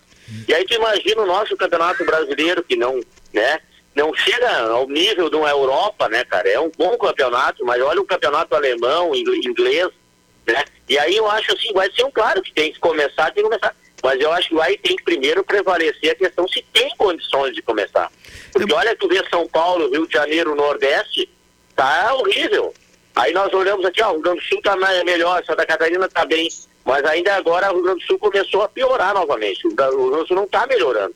Esse é o nosso problema. Claro que o futebol, existe um monte, os times têm condições de fazer as testagens, tem outros esquemas para montar e tudo, né? Mas a logística vai ser, tem que ser muito bem feita, né? Para não dar problema mais tarde, né? O Newton, Clayton e Torino. Recebo aqui a participação no WhatsApp e também lá no Facebook do Daniel Sperb. Tá nos assistindo, tá nos escutando e tá participando. E respondendo aqui a pergunta também. No 5 a 2 do Fabiano, nem lembro desse tempo. No 5x0 eu estava no estádio. Aí o Danielzinho. Então, eu também estava. Entendeu? Grande Danielzinho. Que, que, depois do jogo do 5x0, não sei se tu recorda, Valério tu tava aqui no estúdio. E eu entrei ao vivo de lá. Exatamente. Já era, já era 8 e meia da noite. E aí foi toda aquela festa do 5 a 0 e é. estava no estúdio aqui. É, eu, depois da jornada. Eu transmitia aqui, a, claro. a, retransmitia né, a jornada esportiva, tinha que ficar no, no, domingo, no sábado, na quarta, na quinta. Olha, foram dias e noites aqui nessa emissora, sempre trazendo o futebol para você. Hoje nós estamos aí meio a pandemia, não tem futebol, mas tem arquibancada. E o arquibancada, olha, já passou dos 33 programas do dessa pandemia toda, nesses 111 dias, segundo o Flávio Torino. E o, e o, o Daniel Sperbe agora, Torino, Clayton e Nilton, faz a pergunta para vocês. Clayton, para você primeiro, onde tu estavas quando passou nessa data a tocha olímpica por Camacuã, que nos lembra aqui o Daniel Sperbe? Onde tu estavas? Tu tava lá na avenida aplaudindo? Eu tava, tava sim. Eu, hoje mesmo eu ainda vi nas recordações ali do Facebook uma, uma postagem ali na foto Tava toda a família, eu, a minha esposa e a minha filha, a gente estava ali na Praça da Legalidade, ali próximo à Justiça do Trabalho, ali, aguardando a passagem da tocha. Então é um momento que vai ficar marcado na história de Camacuã e também na, na, na minha vida, como uma data muito importante e provavelmente um evento que não vai se repetir nunca mais uh, aqui no Brasil e muito menos pela nossa cidade. Então é, é, é, uma lembrança assim bem marcante, bem significativa e que ficou tem fotografia, vai ficar para sempre no arquivo. A nossa campeã de Muay Thai, Lariane Pérez Chagas, foi quem eu tirei a foto, quem eu entrevistei também lá na faixinha. Depois nós tivemos o Kleber Gaúcho, né? Cabacuense, atleta aí. E aí quem conduziu também, né? E deixa aqui a saudade, é o falecido seu Carlos Souza, né? Ah, proprietário ali do São José também, que é, pegamos a idade da, da, da Lariane a, a, a, do Kleber e também aí a do seu Carinhos, como era carinhosamente chamado nosso falecido amigo. Nilton, onde tu andavas, Nilton, na tocha? Eu assisti de camarote, né? Na época eu trabalhava na loja ali e tal e tudo, aí passaram na frente, então a gente estava tudo na frente da loja, que interditaram as ruas todas, né? Então nós não tínhamos ninguém dentro da loja, a gente pôde assistir de camarote. E foi uma emoção muito grande, né? Muito grande mesmo. E é que nem o Cláudio falou, né? Pra gente que viu isso aí, talvez a gente não vai assistir mais uma desfile desse em Camacuã, Talvez aí no Rio Grande do Sul vai demorar muito tempo novamente, né? Mas para Camacuã foi uma honra, né? Uma honra e uma satisfação. E isso ficou guardado na nossa memória para muito tempo, né, cara? Muito, é muito legal mesmo. E o seu Carlos, eu me lembro que ele passou na frente da loja com a tocha olímpica ali. É verdade. Então, Tô, Torino, legal, e aí, né? Tô legal. Eu tava ali na Olavo Moraes, na frente do meu escritório, também acompanhando a passagem. Momento único, né? Sim, não, eu comecei, eu comecei te assistindo, né? Lá na faixinha, Isso. na faixinha, né? Isso. De- E demorou, aí, teve um Na atraso. Fundasul, né, na frente da Fundasul. Isso, teve até um atraso, aí, né? aí depois eu fui acompanhando, mas bacana, né? E, e, aí esse ano seria um ano olímpico, né? Olimpíadas É. do Japão, tava tudo pronto no Japão. Os japoneses sempre são um exemplo de organização e de capacidade, mas a pandemia inviabilizou as Olimpíadas e fica para o ano que vem, Olimpíadas 2021. No Japão até foi bom porque tinha muitos poucos atletas, digamos assim, eh, com um índice olímpico. Teria que ter ainda várias seletivas olímpicas para completar o número de atletas em todas as modalidades. No Brasil mesmo, nós estávamos na casa de 60% de atletas, faltava 40%. E como é que tu ia fazer seletivas para a Olimpíada? Então, foi correta a decisão e a Olimpíada fica para o ano que vem.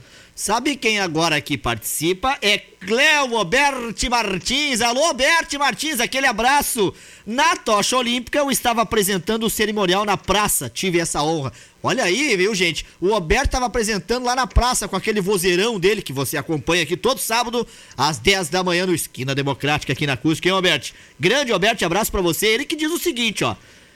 O Grenal, em que o Fabiano acabou com o jogo, abreviou também a passagem do zagueiro Luciano pelo Grêmio. Era um bom zagueiro, mas ficou marcado naquele jogo. O que, que vocês acham? Lembram Não, dele? a questão toda que eu fa- falei pro Clayton, o Roberto recorda. O Hélio dos Anjos colocou o Luciano, tipo um stopper pelo lado esquerdo, para marcar o Fabiano. E por vezes o Luciano fazia o terceiro zagueiro dentro da área e também marcar o Fabiano. Só que o Fabiano nesse jogo deitou e rolou em cima do Luciano. E o Hélio dos Anjos não, não- parece que não via aquilo, né? Então, o só que o Luciano foi, foi um zagueiro que o Alberto recorda também, o Clayton, todos que acompanham futebol, que 95, 96, na era Filipão no Grêmio, ele era o primeiro reserva, tanto do Adilson como do Rivarola. E aí ganhou títulos, ganhou o, Gauchão com o Banguzinho, a Libertadores, o Brasileiro. E aí depois esse jogo foi só em 97, né? Ele já teve, ele teve uma passagem boa pelo Grêmio. Era um jogador que não tinha tanta qualidade técnica, mas ajudava. Vamos colocar assim, ó, ele- colocar assim, ele era um zagueiro reserva, mas a gente tem o exemplo do Bressan, só que muito superior ao Bressan e ajudou muito o Grêmio. Esse jogo nem foi tanto a culpa do Luciano, porque o Hélio dos Anjos que colocou o zagueiro num lugar que ele não estava acostumado a jogar. E o Hélio dos Anjos, a- recém chegando no Rio Grande do Sul, um Grenal no, no Olímpico, achando que estava modificando o estilo do Grêmio. E aí foi aquele, aquele 5 a 2 que muitos recordam. Pois é, gente. Bom, Clayton, vou me despedir de ti. O Nilton fica daqui mais um pouquinho.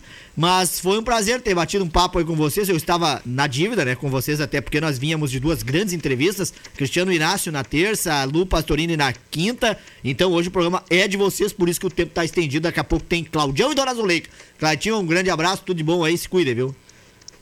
Grande abraço, Valério, abraço Torino, abraço Newton, um abraço especial aí aos ouvintes do Arquibancada Acústica aí. E vou seguir acompanhando o programa aí até o final e até a próxima oportunidade aí de participar do programa. Um grande abraço. Abraço, Cleitinho. E outra coisa, se tu te- souber alguma notícia sobre o clássico Fla-Flu de amanhã em termos de transmissão, tu nos avisa. Tá bom. Grande abraço aí. Clayton de Borzec Soares conosco aqui no Arquibancada Acústica, onde você é o camisa 10. E lembrando, gente, são 8 horas 7 minutos, noite fria de terça-feira. Hoje, 7 de julho de 2020, 11 graus é a temperatura. Grande abraço lá pra Anitta Veig, minha tia que está completando mais um aniversário.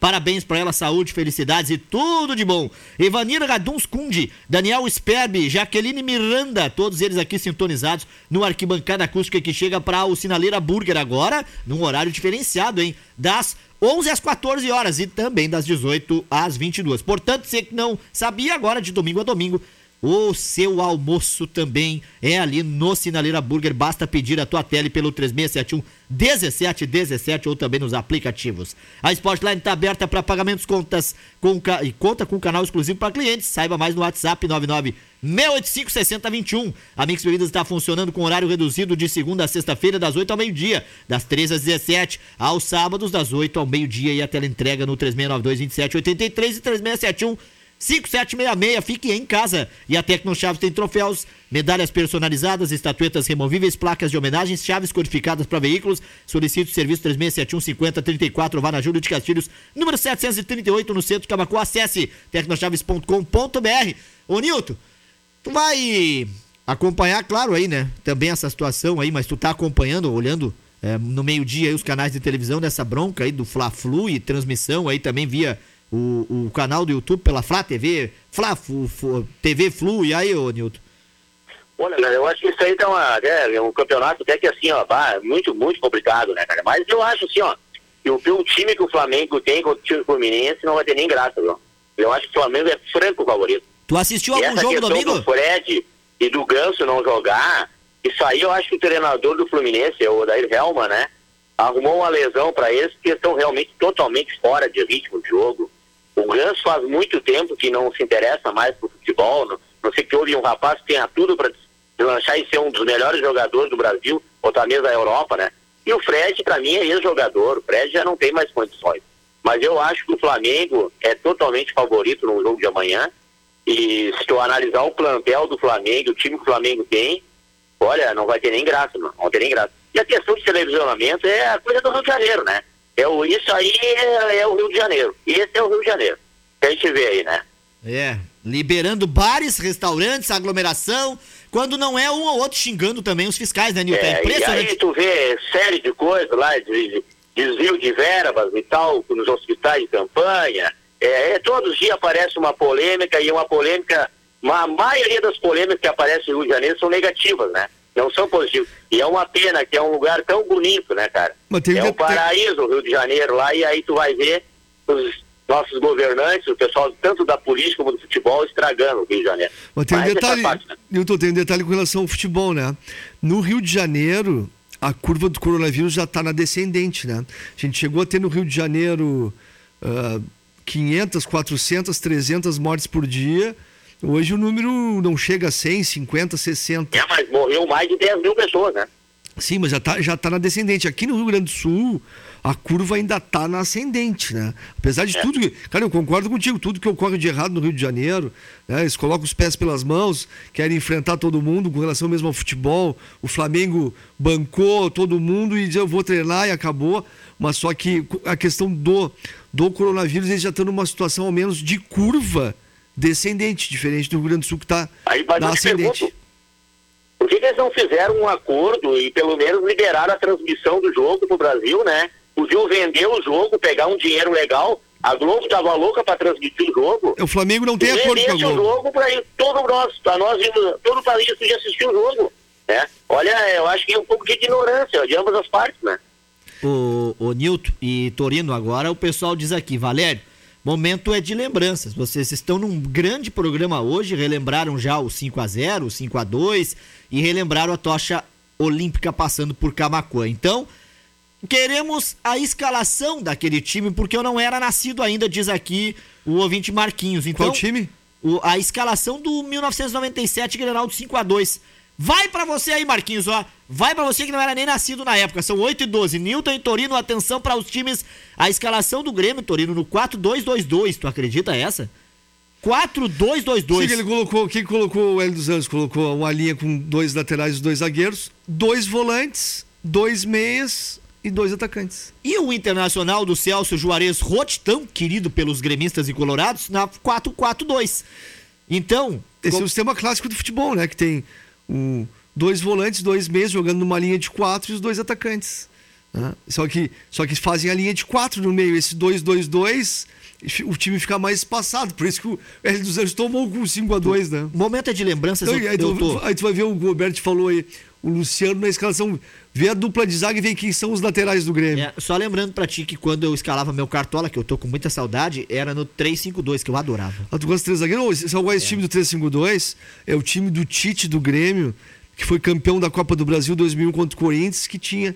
O time jogava assim. 3x1, Marcelinho Paraíba arrebentou com o jogo, não foi? Sim, o Grêmio jogava no 3-5-2, jogava Anderson Polga. É, verdade. Jogava o Roger de stopper pelo lado esquerdo, o Anderson Polga jogava também compondo a zaga, eu não recordo quem era. Ah, o Marinho, Marinho que Marinho. fez o gol. Marinho, era assim, ó, era Marinho, Mauro Galvão e Roger fazia o stopper por um lado e o Polga fazia o terceiro zagueiro centralizado. Aí dependia como o time era atacado ou como saía pro jogo. Às vezes o Tite soltava o Roger e prendia o Polga com o Marinho e o Galvão, que eram os zagueiros desse time do, do Tite 2001. Esse, esse esquema que tu gosta aí, o 352. 352. E o? Tite, e o Tite que criou o stopper, né? É, O que, que, é, o é. que que é o stopper? O stopper é aquele que joga de terceiro zagueiro, só que pelos lados do campo. Um do lado direito, outro do lado esquerdo. Boa. Danielzinho Sperber, viu só, cara? Eu tô te dizendo, nós aqui passamos a escalação de 2001 quando tu era nascido. Agora, presta atenção aí no Internacional, Nilton, de 1997,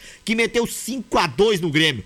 André no gol. Enciso, Marcão, Regis e Luciano Miranda. Ou, desculpa, Almeida, tá? André, Enciso, Marcão e Regis.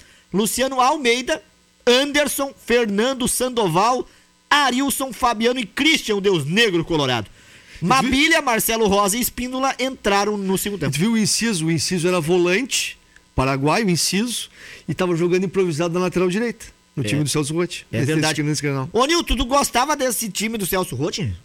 Olha, o seu Sandoval jogava, era um baixinho, que jogava no campo, jogava, ele tifava o Christian e o, e o Fabiano quase todos os jogos. Sandoval era impressionante o que jogava, cara. E ele colocava o Fabiano assim na cara do gol, e o Christian fazia muitos gols, graças ao Fabiano e ao Sandoval. Me lembro do Sandoval, um baixinho que jogava no meio, muito bom de bola. Tu muito sabe bom mesmo. E O eles- Enciso era meio campista, e aí foi improvisado na lateral direita, não sei por qual é a circunstância. Mas jogou um bolão na lateral direita também. O, o Me. Sandoval, Nilton, saiu pra entrada do Mabilha, lembra do Mabilha? É, mas o Sandoval era muito bom jogador. Era assim, olha, ele, ele articulava todas as jogadas do Internacional no meio campo. Uma bilha formada E o Arilson, o Arilson é, despreza comentários, né? É, O Arilson jogava muita bola, jogava muita bola mesmo. Depois o Arilson saiu pra entrada do Marcelo Rosa. E aí o final ali, o, o, o Celso Rotti tirou o Fabiano, né? Porque ele tava cansado de fazer gol e botou o Espíndola. Que, bem, bem, bem, beleza. Também já tava 5x2, né? Fazer o quê? É. Tá, então, Nilton. E o Grêmio, vai Gostou Grêmio. desse time, né, Nilton? Tá, o 4-4-2 te serve, não? Ou tu quer o 3-5-2 comigo? Como? 3-5-2 pra ti na escalação ou 4-4-2 se tu fosse técnico? Ah, é o 4-4-2. Ó, viu, Torino? Perdi essa. Vamos agora, atenção, gremistas! É o time do Grêmio Futebol Porto Alegrense. Darley no gol. Esse daí é inesquecível, cara. Arce, Rivarola e Luciano. Tá? André Santos, Otacílio, Luiz Carlos Goiano de capitão, Beto, Sérgio Manuel, Zé Alcino e Guilherme. O Beto e o Sérgio Manuel tinham chegado há pouco ao Grêmio. Foram contratados há pouco tempo, totalmente desentrosados, o Sérgio Manuel e o Beto.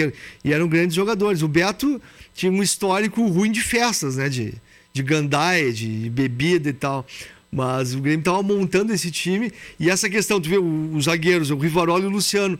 O Luciano, o que, acontecia? O André Santos já tinha jogado também outras vezes de, de zagueiro.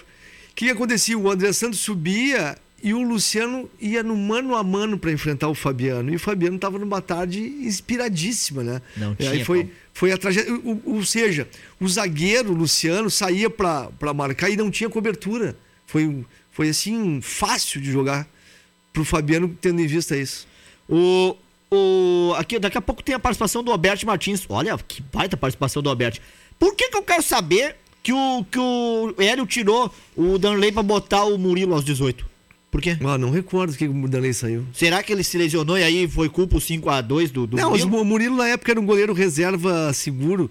O Grêmio não se encontrou naquela tarde, né? Não se encontrou e, e ocasionou o 5 a 2 O, o Beto depois saiu pra entrar o Gilmar e aí Nilton e Torino O Gilmar era saíram. no ponto esquerda, que iniciou a carreira no Pelotas e jogou um tempo lá no Grêmio. E por que que o, ele colocou o Tinga no lugar do Zé Alcino? Lembra do Tinga? Sim, o Tinga, o Tinga foi. Esse jogo foi em 97, viu o tempo que o Tinga ficou no Grêmio. Em 2001, o Tinga estava no grupo campeão da Copa do Brasil. Também, né? Então Também. ele tava lá. E depois veio pro Colorado. Sim, Ou e- antes. Tá aí, outra Não, coisa. antes, em depois. 99, jogava junto Tinga e Ronaldinho Gaúcho no Grêmio. Ah, exatamente. Que o Grêmio foi campeão gaúcho em cima do Internacional. E- Que o- que o Dunga jogava no Internacional. E O Tinga esse mesmo, que brilhava em 97, em 99, 2001, brilhou também. Em 2006 no Internacional. Quando o árbitro não deu aquele pênalti escandaloso, viu, torcedor colorado? Eu lembro dessa. Como nós estamos recordando as goleadas aqui, Valério, dos Grenais, depois no segundo bloco nós vamos ter que passar toda a ficha técnica do 5 a 0 né? Olha aí, ó. Os, os, Posso- gremistas, os gremistas estão pedindo aqui no Posso, Facebook. po- ô, ô, Nilton, por que que tu tá rindo, Nilton? Eu tô, não, mas tem direito, tem direito, tem direito sim. Tem direito, tem direito. Grande Nilton, um forte abraço, te direito. cuida aí, meu amigão, Ei, tá? nós eh, vivemos num país democrático, então acho que tem, tem direito. Ô, Nilton, o que, que é mais? 5x2 ou 5x0? Não, o importante é. o- Aquele foi um passeio, o outro foi, foi um passeio. Não, não, não Mas que viu, responde, mas cara. aquele, eu volto a frisar, aquele do 4x1, se não pedisse pra tirar, ia ser 6 ou Mas, 7x1. mas- mas tu não recordou o 4x1 da Arena, aquele, os gols do Alan Ruiz, te lembra que o D'Alessandro tava, brigou com o D'Alessandro, foi 4x1, o Filipão, que era o técnico do Grêmio, foi depois de É. Caxias, claro. Grande abraço, Nilton, te cuida aí, meu Tá amigão. bom, vamos torcer, vamos torcer que, que passe essa pandemia aí logo, logo, e pra gente estar todo mundo junto novamente. E vamos, volto a frisar, não é só o futebol. Esse dia eu tava vendo uma reportagem sobre o futebol de salão.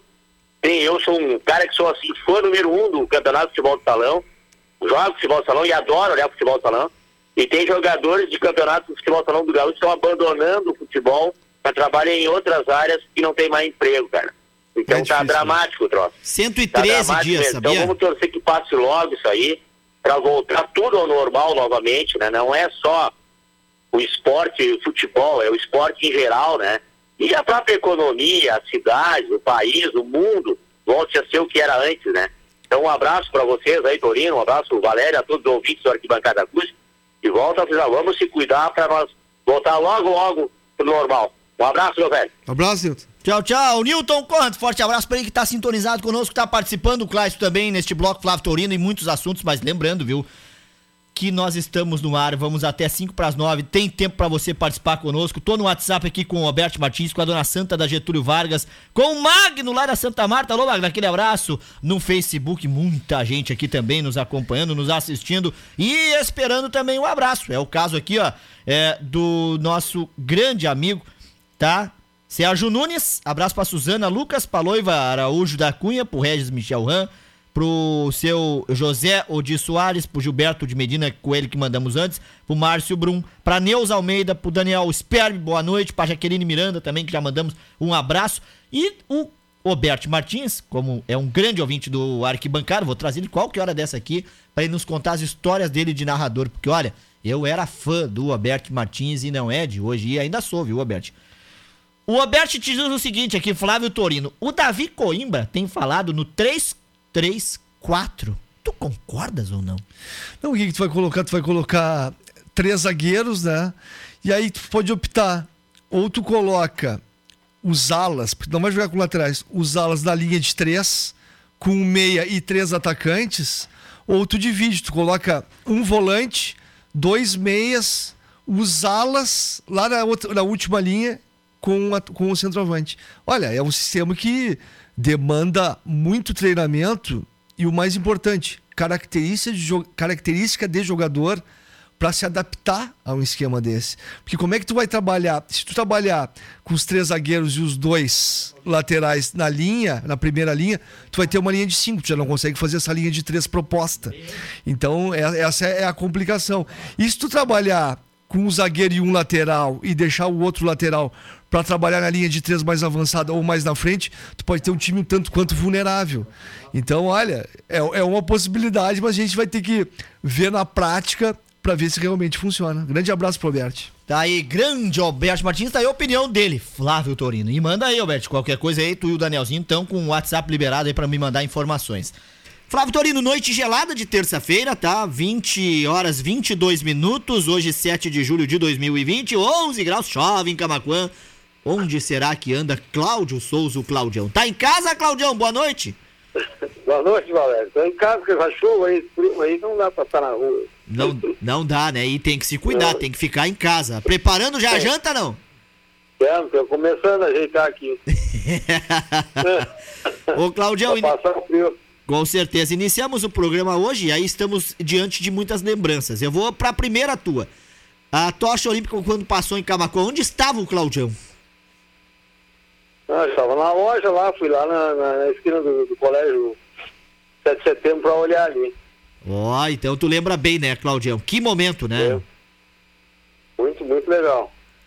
Outra situação agora. Vamos aqui às lembranças. Daqui a pouquinho tudo sobre a escalação do 5 a 0 que hoje, Claudião, tá fazendo aniversário. Segundo o Torino e o Clayton que participaram antes, é o dia do chocolate hoje. Tu acredita isso? Não, mas julho já passou o mês da do- Pois é, lembra daquele 5x0? Onde tu estavas no Grenal do, do 5x0 no, no Dia dos Pais, Claudio? Tu tava no estádio. Tava na arena. tu não ia perder essa, né, Claudio? É. Tava Ah. na arena olhando. Lembranças daquele jogo, lembranças, Claudião, tu tens? Ah, um jogo muito legal, muito legal o jogo, principalmente dos gremistas, né? É verdade. Tu esperava aquela, não? O Milton não gostaram muito. Não, não, não. também não gosta. É, o Nilton tava pouco aqui na linha conosco aqui. Eu até passei o time naquela época pra ele. Ele disse que amava o Celso Rotti.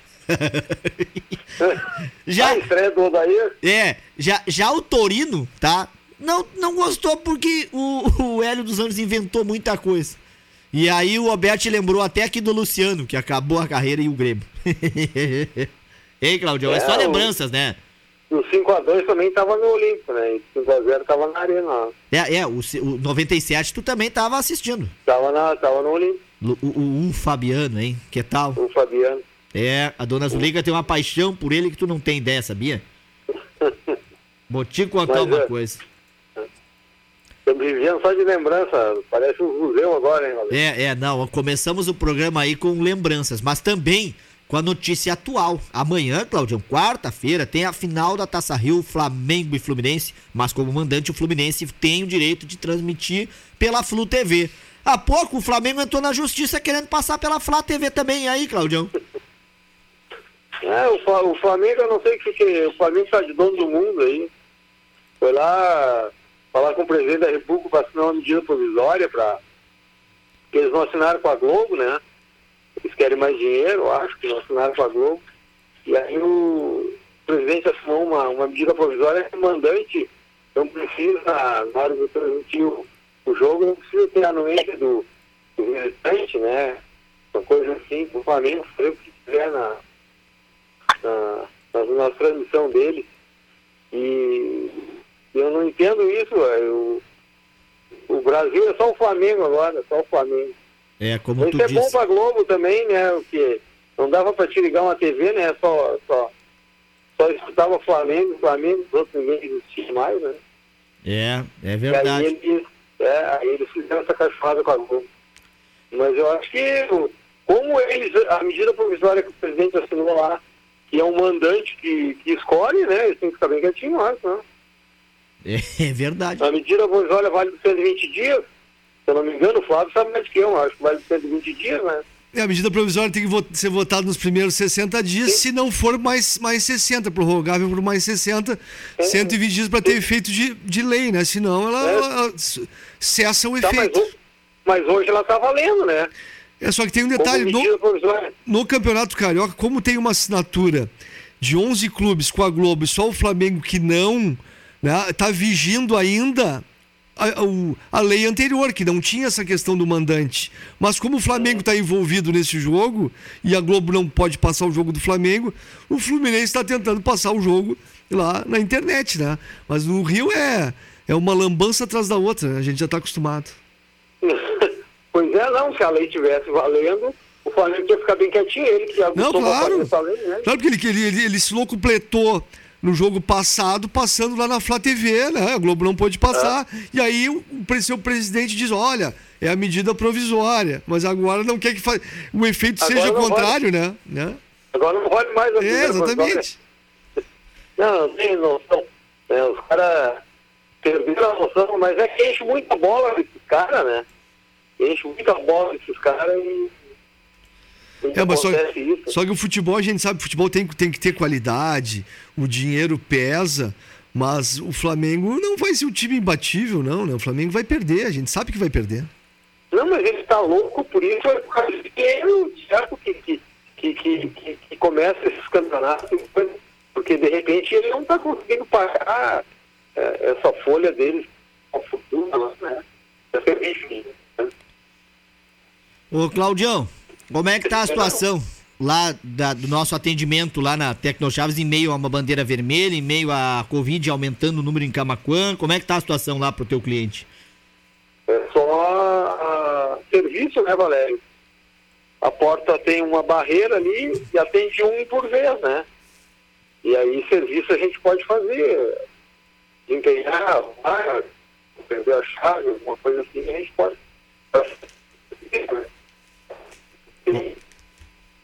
Tô, tô perdendo o sinal. Tá cortando. É, tô perdendo o sinal aí com o Claudião, tá meio cortando aí, mas você entendeu que agora, né? É, é serviço de plantão lá, então, na Tecnochaves. É isso, né, Claudião? É, não, é, é serviço de urgência e emergência, porque chave não deixa de ser uma coisa de base, né? De utilidade básica, né? Principalmente se perde a chave de um carro, vai ficar sem carro porque a bandeira tá vermelha, tá preta, pois não. Não é assim também. É verdade. Mas eu tô escutando vocês bem. Então tá legal. É, agora, agora melhor- se melhorou o sinal. Claudião, no mais tá tudo tranquilo então? Te cuida, a família tá bem, hein? Tudo tranquilo, vamos esperar. Esse ano, como eu falei, né? Vai ser um ano meio ah, sem graça, né? Porque não vai ter. O campeonato que tiver vai ser muito meia boca. É verdade. Bom, um abração, Então, meu amigo. Te cuida aí. Um abraço, Um Claudião. abraço pra vocês aí e, e até quinta, se Deus quiser.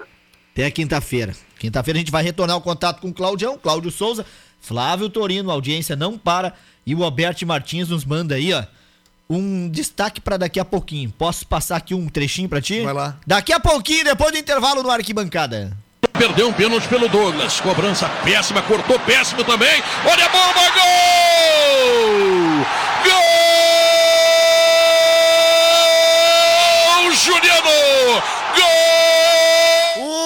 Gol! Que abriu o 5x0 daqui a pouquinho com a narração do Pedro Todinha, pode ser? Aí tu lembra, lembra o seguinte, Valério, antes desse gol do Juliano 1x0, o Douglas tinha perdido um pênalti. Perdeu um pênalti, é verdade, rapaz. E eu tenho dois destaques aqui pro segundo bloco também, que é o seguinte: vamos falar de dois jogadores oriundos da base de Grêmio Internacional.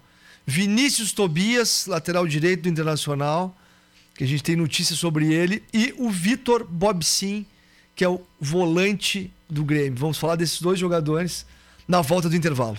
Um abraço, Volnir Henk, Lenip Medeiros, Ivanir Radunskundi. Pra vocês que estão sintonizados no Facebook, estão no WhatsApp aqui mandando mensagem, vocês que estão nos acompanhando nos 97.7 e também nos aplicativos, nós vamos fazer agora às 8h30 um rápido intervalo e já já voltamos com o Arquibancada Acústica com os gols do Grenal do 5x0 que hoje tem lembranças aí pros gremistas. Já passamos a escalação toda do Internacional aí do 1997 no Fabiano 5 a 2 e tem mais participação aqui também dos nossos comentaristas logo mais após o intervalo. Portanto, fique em casa ou se assista o Arquibancada. Todas as terças e quintas. O esporte está escalado na programação da 97. E a nossa equipe entra em campo para falar muito da dupla Grenal e o que acontece no mundo e na região com a Arquibancada Acústica. Arquibancada Acústica. Aqui você é o camisa 10. Bate-papo, entrevistas, dupla Grenal, esporte local e tudo que rola no mundo esportivo. Participe dê a sua opinião. Arquibancada Acústica. Aqui você é o camisa 10. Arquibancada Acústica. É demais. Estamos de volta, o 20 horas 38 minutos, noite de terça-feira chuvosa e fria em Camaquã.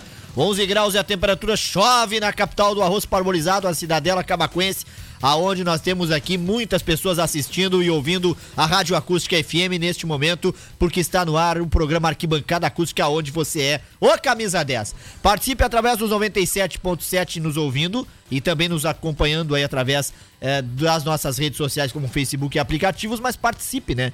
Também no WhatsApp 995674946. Você também pode deixar o seu recado lá no Facebook. Você também pode, é claro, estar ligado aí conosco em qualquer parte do mundo através dos aplicativos, acompanhando o meu, o seu, nosso debate esportivo de toda terça e quinta. Junto comigo, o Flávio Torino, já participou o Nilton e também o Clayton de Vorzec. E já matamos a saudade aí com as participações também do Daniel Sperbi, também do Cleo Alberto Martins, da Tocha Olímpica e também, é claro, do Grenal do 5 a 0 e do Grenal do 5 a 2 Por que o Grenal do 5 a 0 é destaque hoje? Porque hoje é dia em que foi comemorado, né, aquele Grenal pelos gremistas que venceram o Internacional. Não é toda hora que vai fazer 5 a 0 num Grenal. Então, por essas e outras, que daqui a pouquinho você vai acompanhar a narração do Pedro Ernesto Nadim com os gols daquele clássico que ficou marcado, inclusive hoje, os gremistas relembrando. E também a ficha técnica, assim como antes, a gente passou a ficha técnica do Grenal do 5 a 2 do Fabiano. São 20 para as 9 da noite. Um grande abraço a vocês que estão sintonizados, nos ouvindo, nos acompanhando e participando. Lembrando que a mistura do hambúrguer americano com assado gaúcho é ali no Sinaleira Burger. Isso mesmo, agora com o horário das 11 até as 14 horas e das 18 às 22. Peça a sua tela e entrega ou retire no Sinaleira no 3671 1717 ou nos aplicativos. O arquibancada também para Sportline associadas às Redmond, Tecnochaves, troféus e medalhas e mix bebidas fazendo a sua festa ficar ainda melhor. Flávio Torino que destacou antes que ia trazer a situação da base do Grêmio do Internacional. O assunto agora fica por conta, né, Flávio Torino, da dupla Grenal e das suas bases, Victor Bobsin e Vinícius Tobias, é isso? É isso, Valério, a notícia desses dois jogadores hoje, né? Primeiro, o jogador do Grêmio, o Vitor Bobsin, ele é um jogador que já foi falado anteriormente por ele ser um jogador que foi muito convocado para seleções de base. E no Grêmio, desde os 9 anos de idade, olha, ele está desde os 9 anos de idade no Grêmio. Aí eu vejo o Mateuzinho, né? o Mateuzinho chegou lá com 11. E aí esse Bob Sim treinava ali no CT do Cristal, onde o Matheus treinava. Ele ganhou a FIPAN, ganhou o Gauchão de base, ganhou Taça Cidade Verde, entre outros. Foi recordista em convocações para seleções de base. Mas desde 2018, quando ele subiu para o time de transição, ele vem com muitas lesões. Sofreu, sofreu fratura no pé, sofreu tendinite, rompeu o músculo, lesão muscular, e aí interrompeu um pouco essa ascensão dele, porque ele apenas treinou algumas vezes com o grupo principal, nunca foi relacionado. E agora surgiu o interesse do futebol europeu, não se falou ainda em clube, mas como ele tem o passaporte europeu desde 2018, o jogador sul-americano tendo passaporte europeu facilita a transação, porque aí não vai para conta do jogador estrangeiro, e sim o jogador da comunidade europeia. E aí não, não uh, estouraria né, o limite, por isso que ele está sendo sondado. Mas o Grêmio tem um vínculo do jogador até o final do ano que vem, ou seja, até dezembro de 2021, e ele poderia assinar um pré-contrato para ser de graça somente em julho do ano que vem, e o Grêmio tem né, o respaldo da multa rescisória de 60 milhões de euros do jogador. Cara, é um valor grande, mas o Grêmio sempre faz esses, esses contratos com os jogadores da base, com multa rescisória alta, até os jogadores né, uh, por um valor bom, não um valor irrisório. Com relação ao menino da base do Internacional, é uma notícia até que pegou de surpresa alguns, o Vinícius Tobias, mas aí é um jogador de apenas 16 anos, que está na base do Inter desde os 12, e o Eduardo Cudê se agradou do jogador e subiu o jogador sem escalas, digamos assim, para o profissional. Lembrando que o Inter tem lá na lateral direito o Rodinei, o Sarabia e o Heitor, que é da base. E agora o Eduardo Cudê gostou desse jogador. Esse jogador também, um jogador convocado para a seleção brasileira, na final do Sul-Americano contra a Argentina, ele fez o gol no tempo normal. Então, um jogador que se destaca também nas seleções de base, o Vinícius Tobias do Internacional. Mas com 16 anos a gente vê poucos né, meninos já estarem compondo o grupo profissional. E é o exemplo do, do Internacional, esse jogador também que a gente vai ver em seguida, no mínimo por vezes ficando no banco de reservas ou participando né, das, das delegações do Internacional que vão para os jogos. Interessante de analisar essa subida, né, digamos assim, um tanto quanto prematura, porque, vou repetir, é raro a gente ver um jogador de 16 anos compondo o grupo profissional de times no futebol brasileiro. Mas eu acho legal, eu acho bacana. Tu tem opções de jogadores mais velhos, por que não dar chance? Tu imagina um menino desses 18, 16 anos estoura, né? tem uma ascensão rápida. E aí o clube só tem a ganhar com isso, em termos de uma futura venda e de uma valorização do atleta. 8h44, volta daqui a pouco o Flávio Torino. Também vamos tentar contato com a dona Zuleika, mas agora você vai acompanhar o que acontecia no dia 7 de julho, que foi o Grenal dos 5 a 0 para o Grêmio, narrado no Dia dos Pais por Pedro Ernesto Denardim. Pênalti pelo Douglas. Cobrança péssima, cortou péssimo também. Olha a bomba, gol!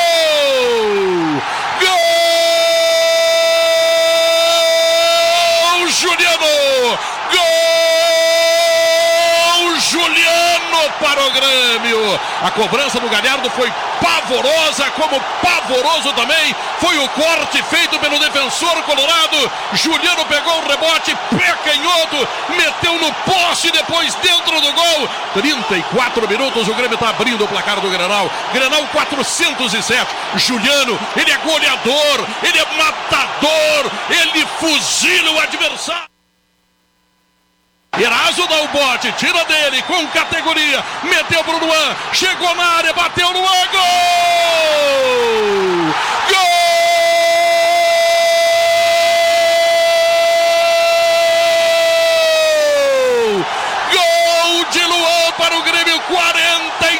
43 minutos. O Grêmio desconhece o Inter. Olha o Douglas, grande toque. No Edinho, Juliano, Edinho, bateu prensado, sobrou para Pedro Rocha, Sanches do Grêmio cruzou, Luan vai marcar. Gol! Gol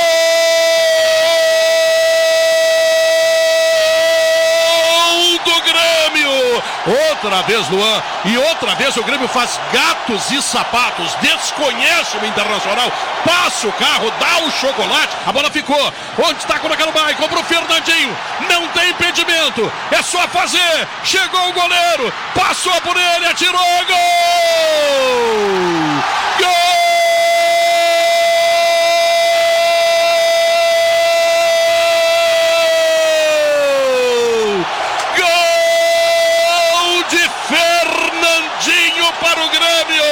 Um, dois, três, quatro. Goleada impiedosa. Goleada forte, definitiva. Marcando quem é o papai nesse dia dos pais. Fernandinho está fazendo 4 a 0. A torcida faz uma festa enlouquecedora. 4 a 0, o Grêmio humilha o Internacional, o Grêmio passa o carro no Internacional, o Grêmio destrói o Internacional, o Internacional está esmigalhado dentro da arena. O Fernandinho não tem impedimento, hein? Pintou 5 a 0. Lá vai Fernandinho! Gol!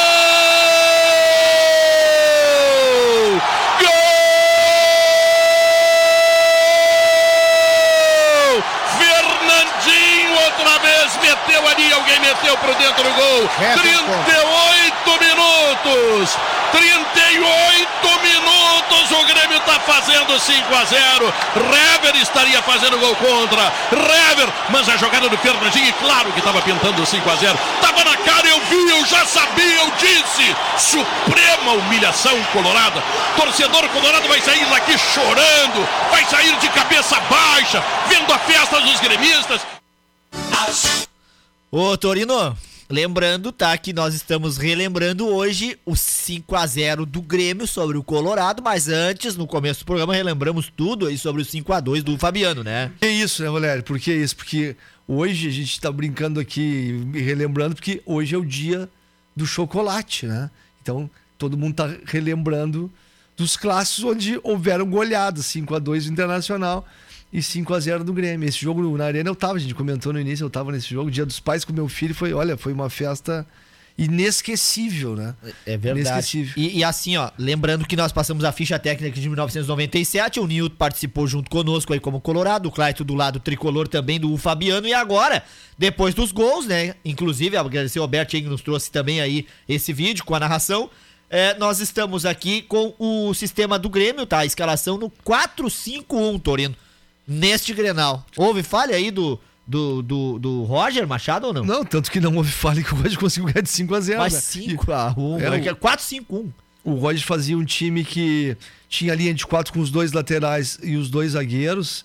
E essa linha de cinco no meio de campo, que era a, grande, a grande jogada do Grêmio, porque tinha dois jogadores bem abertos pelo, pelos lados do campo, lado direito e lado esquerdo, três fazendo a linha e um atacante na frente. E o Grêmio dominou totalmente o Internacional. E lembrando o seguinte, o Internacional tinha recém-demitido o Diego Aguirre e tinha assumido o Odair Helman, né? Ah, é verdade. pro jogo. Foi um, um erro estratégico da direção, mas o Grêmio, como não, não teve nada a ver com, com a situação internacional, se aproveitou, foi melhor e conseguiu golear. Bom, 10 para as 9 da noite. A ficha técnica do Grenal do 5 a 0 que você acompanhou os gols com o Pedro Ernesto agora. Pouco tempo para Groy no gol. Galhardo, Jeromel, Eraço, Marcelo Oliveira, Edinho. Maicon de capitão, Juliano, Douglas, Luan e Pedro Rocha. Esse era o time do Grêmio que teve depois Maxi Lopes, Bobô e Fernandinho, ô Torino. É, o time que tinha o uruguaio Maxi Lopes, que entrava eventualmente, o Fernandinho, que no ano seguinte. Max foi... Rodrigues, né? Max Rodrigues, é, o Max Lopes é um jogador anterior, centroavante Max Lopes argentino. O Max Rodrigues e o Fernandinho foi um jogador que depois se firmou ainda mais pelo fato de 2017 o Grêmio ter sido campeão da Libertadores e todos lembram, Fernandinho fez um dos gols do título lá na Argentina e teve desempenhos importantes. O Everton era banco de reservas do Fernandinho na Libertadores. E um time que se ajeitou muito, porque o time já vinha uh, de conquista da Copa do Brasil e o time é um time que né, teve. Não, de corrida, o time estava sendo armado, digamos, para conquistar a Copa do Brasil. E porque o Roger Machado saiu antes da conquista da Copa do Brasil, que foi com o Renato, né? Tu então, sabe que tu é o time falou... que, que, o, que o Roger Machado alinhavou pelo sistema tático e também pelo toque de bola, que o Renato depois aperfeiçoou. É né? verdade. Olha, então, repetindo, ó, Galhardo, Groy, Galhardo, Jeromel, Eraço, Marcelo Oliveira, Edinho, Maico, Juliano, Douglas, Luan e Pedro Rocha. Depois entrou Maxi Rodrigues, Bobô e Fernandinho. E no banco ainda tava o Thiago Machovski, Lucas Ramon, o Thierry, como todo mundo chamava, Marcelo Hermes, Araújo, Moisés, William Schuster, Brian Rodrigues e Everton Cebolinha. Olha, o banco do Grêmio, a não ser o Everton Cebolinha, mais um ou outro, era um banco fraco. Fraco? fraco? Tinha, tinha, um time bom, mas um Brian Rodrigues, um jogador que jamais deu a resposta, né? Repete outros aí. Brian Rodrigues. O banco? É. É, Brian Rodrigues. O William Schuster. O, o, o, Schuster. O Schuster, que é um jogador que veio do Lajadense também, um jogador que, que não tinha né, boa qualidade técnica. Então o banco, nesse jogo ao menos, não era um grande banco. Claro que tinha um Everton. O Everton já começou a se destacar a partir dali, quando entrava, sempre foi um jogador importante. Com certeza. Bom, vamos pro Colorado. De glória, orgulho do Rio Grande do Brasil, segundo o Gerson, único campeão do mundo FIFA. Alisson no gol. William Rever Juan de capitão. Hernando Rodrigo Dourado, Wellington, Eduardo Sacha, Anderson Valdívia, Elisandro Lopes. Time do Odair que depois teve também entrando o Alex, o Vitinho e o Newton. E o time no banco de reservas que tinha Muriel, Alan Costa, Paulão, Jefferson, Nicolas Freitas, Rafael Moura e Tyberson Torino. É, o time do Nacional era um time que que tinha jogadores importantes, que tiveram uma trajetória boa no clube, mas o momento de transição da demissão do Diego Aguirre e o ingresso do Odair Helma a poucos dias do Clássico Grenal e uma turbulência no vestiário, que o D'Alessandro também nem foi para o jogo, fizeram com que o Inter não tivesse uma boa atuação e o Grêmio dominasse o jogo, tanto que o placar final foi 5 a 0 Foi uma época de transição no Internacional de muita turbulência e, pelo contrário, uma época de afirmação no time do Roger Machado no Grêmio. E essa questão toda se reflete no placar. Bom, ouvimos os gols, ouvimos aí também tudo sobre o Fabiano e o Grenal de 1997. Então, quando se fala em arquibancada, em Grenal e em grande programa, não pode faltar a Dona Zuleika. Muito boa noite, Dona Zuleika. Boa noite, Valério. Boa noite, Boa noite, Torino, rádio, rádio ouvintes que sempre nos ouve com muito carinho. É, é, gostei muito dos assuntos aí. É, quando a gente apanha assim, né, a gente nunca esquece, né, Valério? Né? Mas, mas por que só esses dois que foram lembrados? Porque só um faz aniversário hoje. E chocolate tem todo ano, né? Eu teve um chocolate que eu vi no dia 23 de 10 de 2019, no aniversário do, da nossa enciclopédia. É, Esse é aí verdade, todos os outros. Que presente, hein, dona Não, Zuleika, Não, é, é que no programa hoje, Zé, tudo bom? É que é o seguinte, ó, como é o dia do chocolate hoje, a gente lembrou um chocolate do Grêmio no 5x0 e um chocolate do Inter no 5x2, né? Não, e tem, é, não, não, e outra coisa, viu, dona Zuleika? Nós estamos no mês de julho, o mês que o Grenal completa 111 anos. Então, por isso que é a lembrança dos dois clássicos, tá bom? Ah, dos dois clássicos, é porque domingo também vai ter, né? Quer, quer dizer, vai ter o o Grêmio 2x1 no Inter, o Grenal do Centenário. Depois no domingo vai é amanhã, amanhã de noite é esse. Depois no domingo vai ter 2x1 do Inter, né? É Grenal do século. O século tem 100 anos, centenário também, parece coisa de português. é verdade, né, dona Zuleika? É. Bom, mas a senhora, agora ligeirinho, porque vai chegar daqui a pouco a voz do Brasil. Onde é que a senhora estava em 1997 no Grenal do Fabiano? Olha, é, eu nem me lembro mais onde é que eu estava, Valério. Só, só que eu achei pouco a, aquele 5 a 2 né? Poderia ter feito mais, né? Porque tava aquela empolgação toda. Eu estava em casa, porque eu gosto muito de ficar em casa. Ah, tava em casa a dona Zuleika assistindo o jogo, né? É, hoje mesmo eu mexi em tudo que foi canal para ver Juventus e Milan. Não teve jeito de, de, de achar. Agora de tarde eu fiquei sabendo Juventus 2, Milan 4. E de virada, dona Zuleika, três gols, é, quatro gols aí em seis É. minutos, três gols, hein? Que Eu maravilha. queria ver se o Arthur ia jogar no lado do, do CR7, do Dibala, né? Mas eu acho que não, acho que ele ia fazer exames médicos, recém É, foi, ainda né? não, ainda não, foi cedo, né? É, Pois é. Bom, dona Zuleika, e, o- e o, e o 5x0 a senhora também estava em casa? Sim, o, o 5x0 tava. 5x0 tava em casa. Tá, e onde estava a dona Zuleika na passagem da tocha olímpica aqui no Ah, Rio eu estava ali na? Praça Zé Caneto, estava até o, o Roberto fazendo, esperando que chegasse ali, eu estava bem na frente ainda, né? O Aquito estava ali também, o padre estava ali também, que foi uma coisa inédita, né, Ah, Valério? com certeza, né, dona Zuleika? É. Um momento histórico.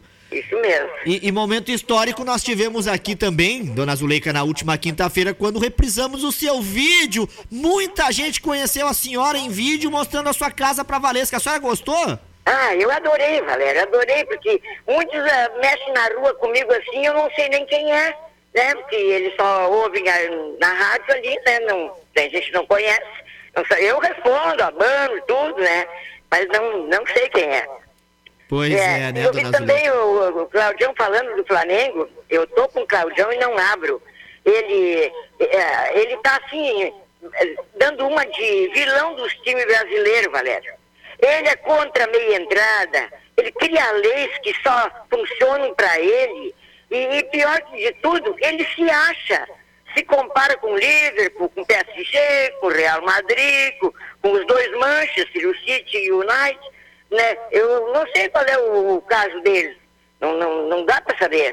É difícil, né, dona Zuleika? Bom, quero deixar aqui um abraço pra senhora. Foi ligeirinho, mas botamos a senhora no ar, viu? E quinta-feira o espaço tá maior pra senhora, pode ser? Tá, claro, se Deus quiser, pode ser sim. Se cuide boa aí. noite pra vocês também, pros rádio ouvintes, pro Fábio, né? Pra toda a turma aí do, da acústica. Boa noite, Luzileika. Abraço. Boa noite, Torino, também. Grande abraço, dona Zuleika. Flávio Torino, 857. Eu quero mandar um grande abraço pro Cleito de Borzec Soares, que saiu da linha conosco ali no vídeo.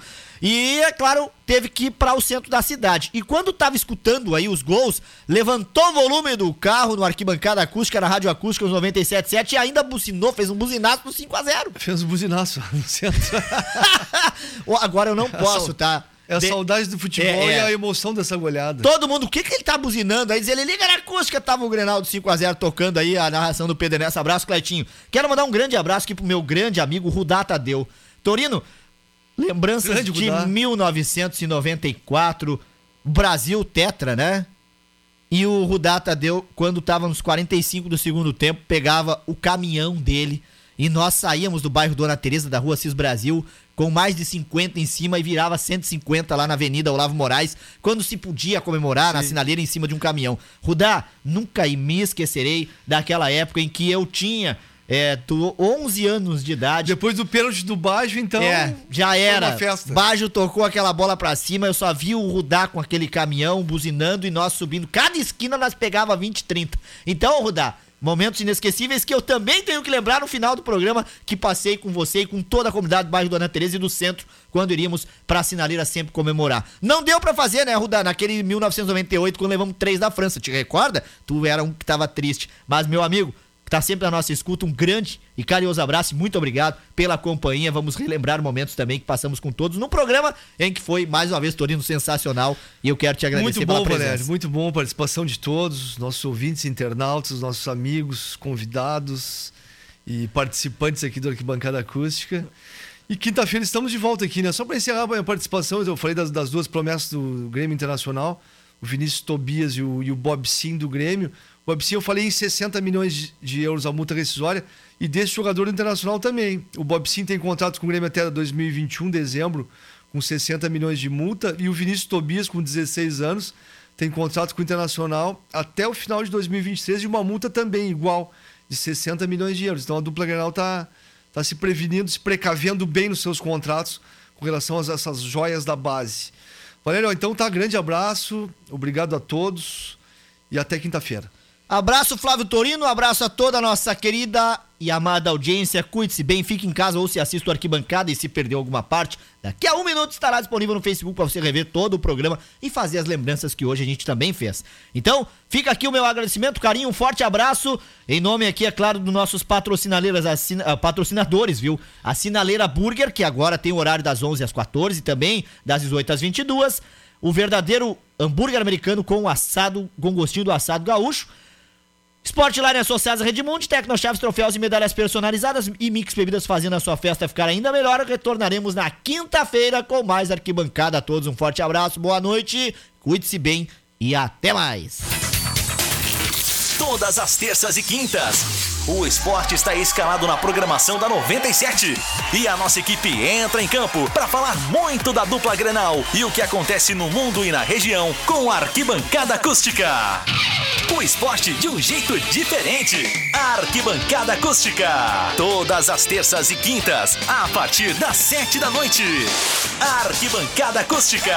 Aqui você é o camisa 10.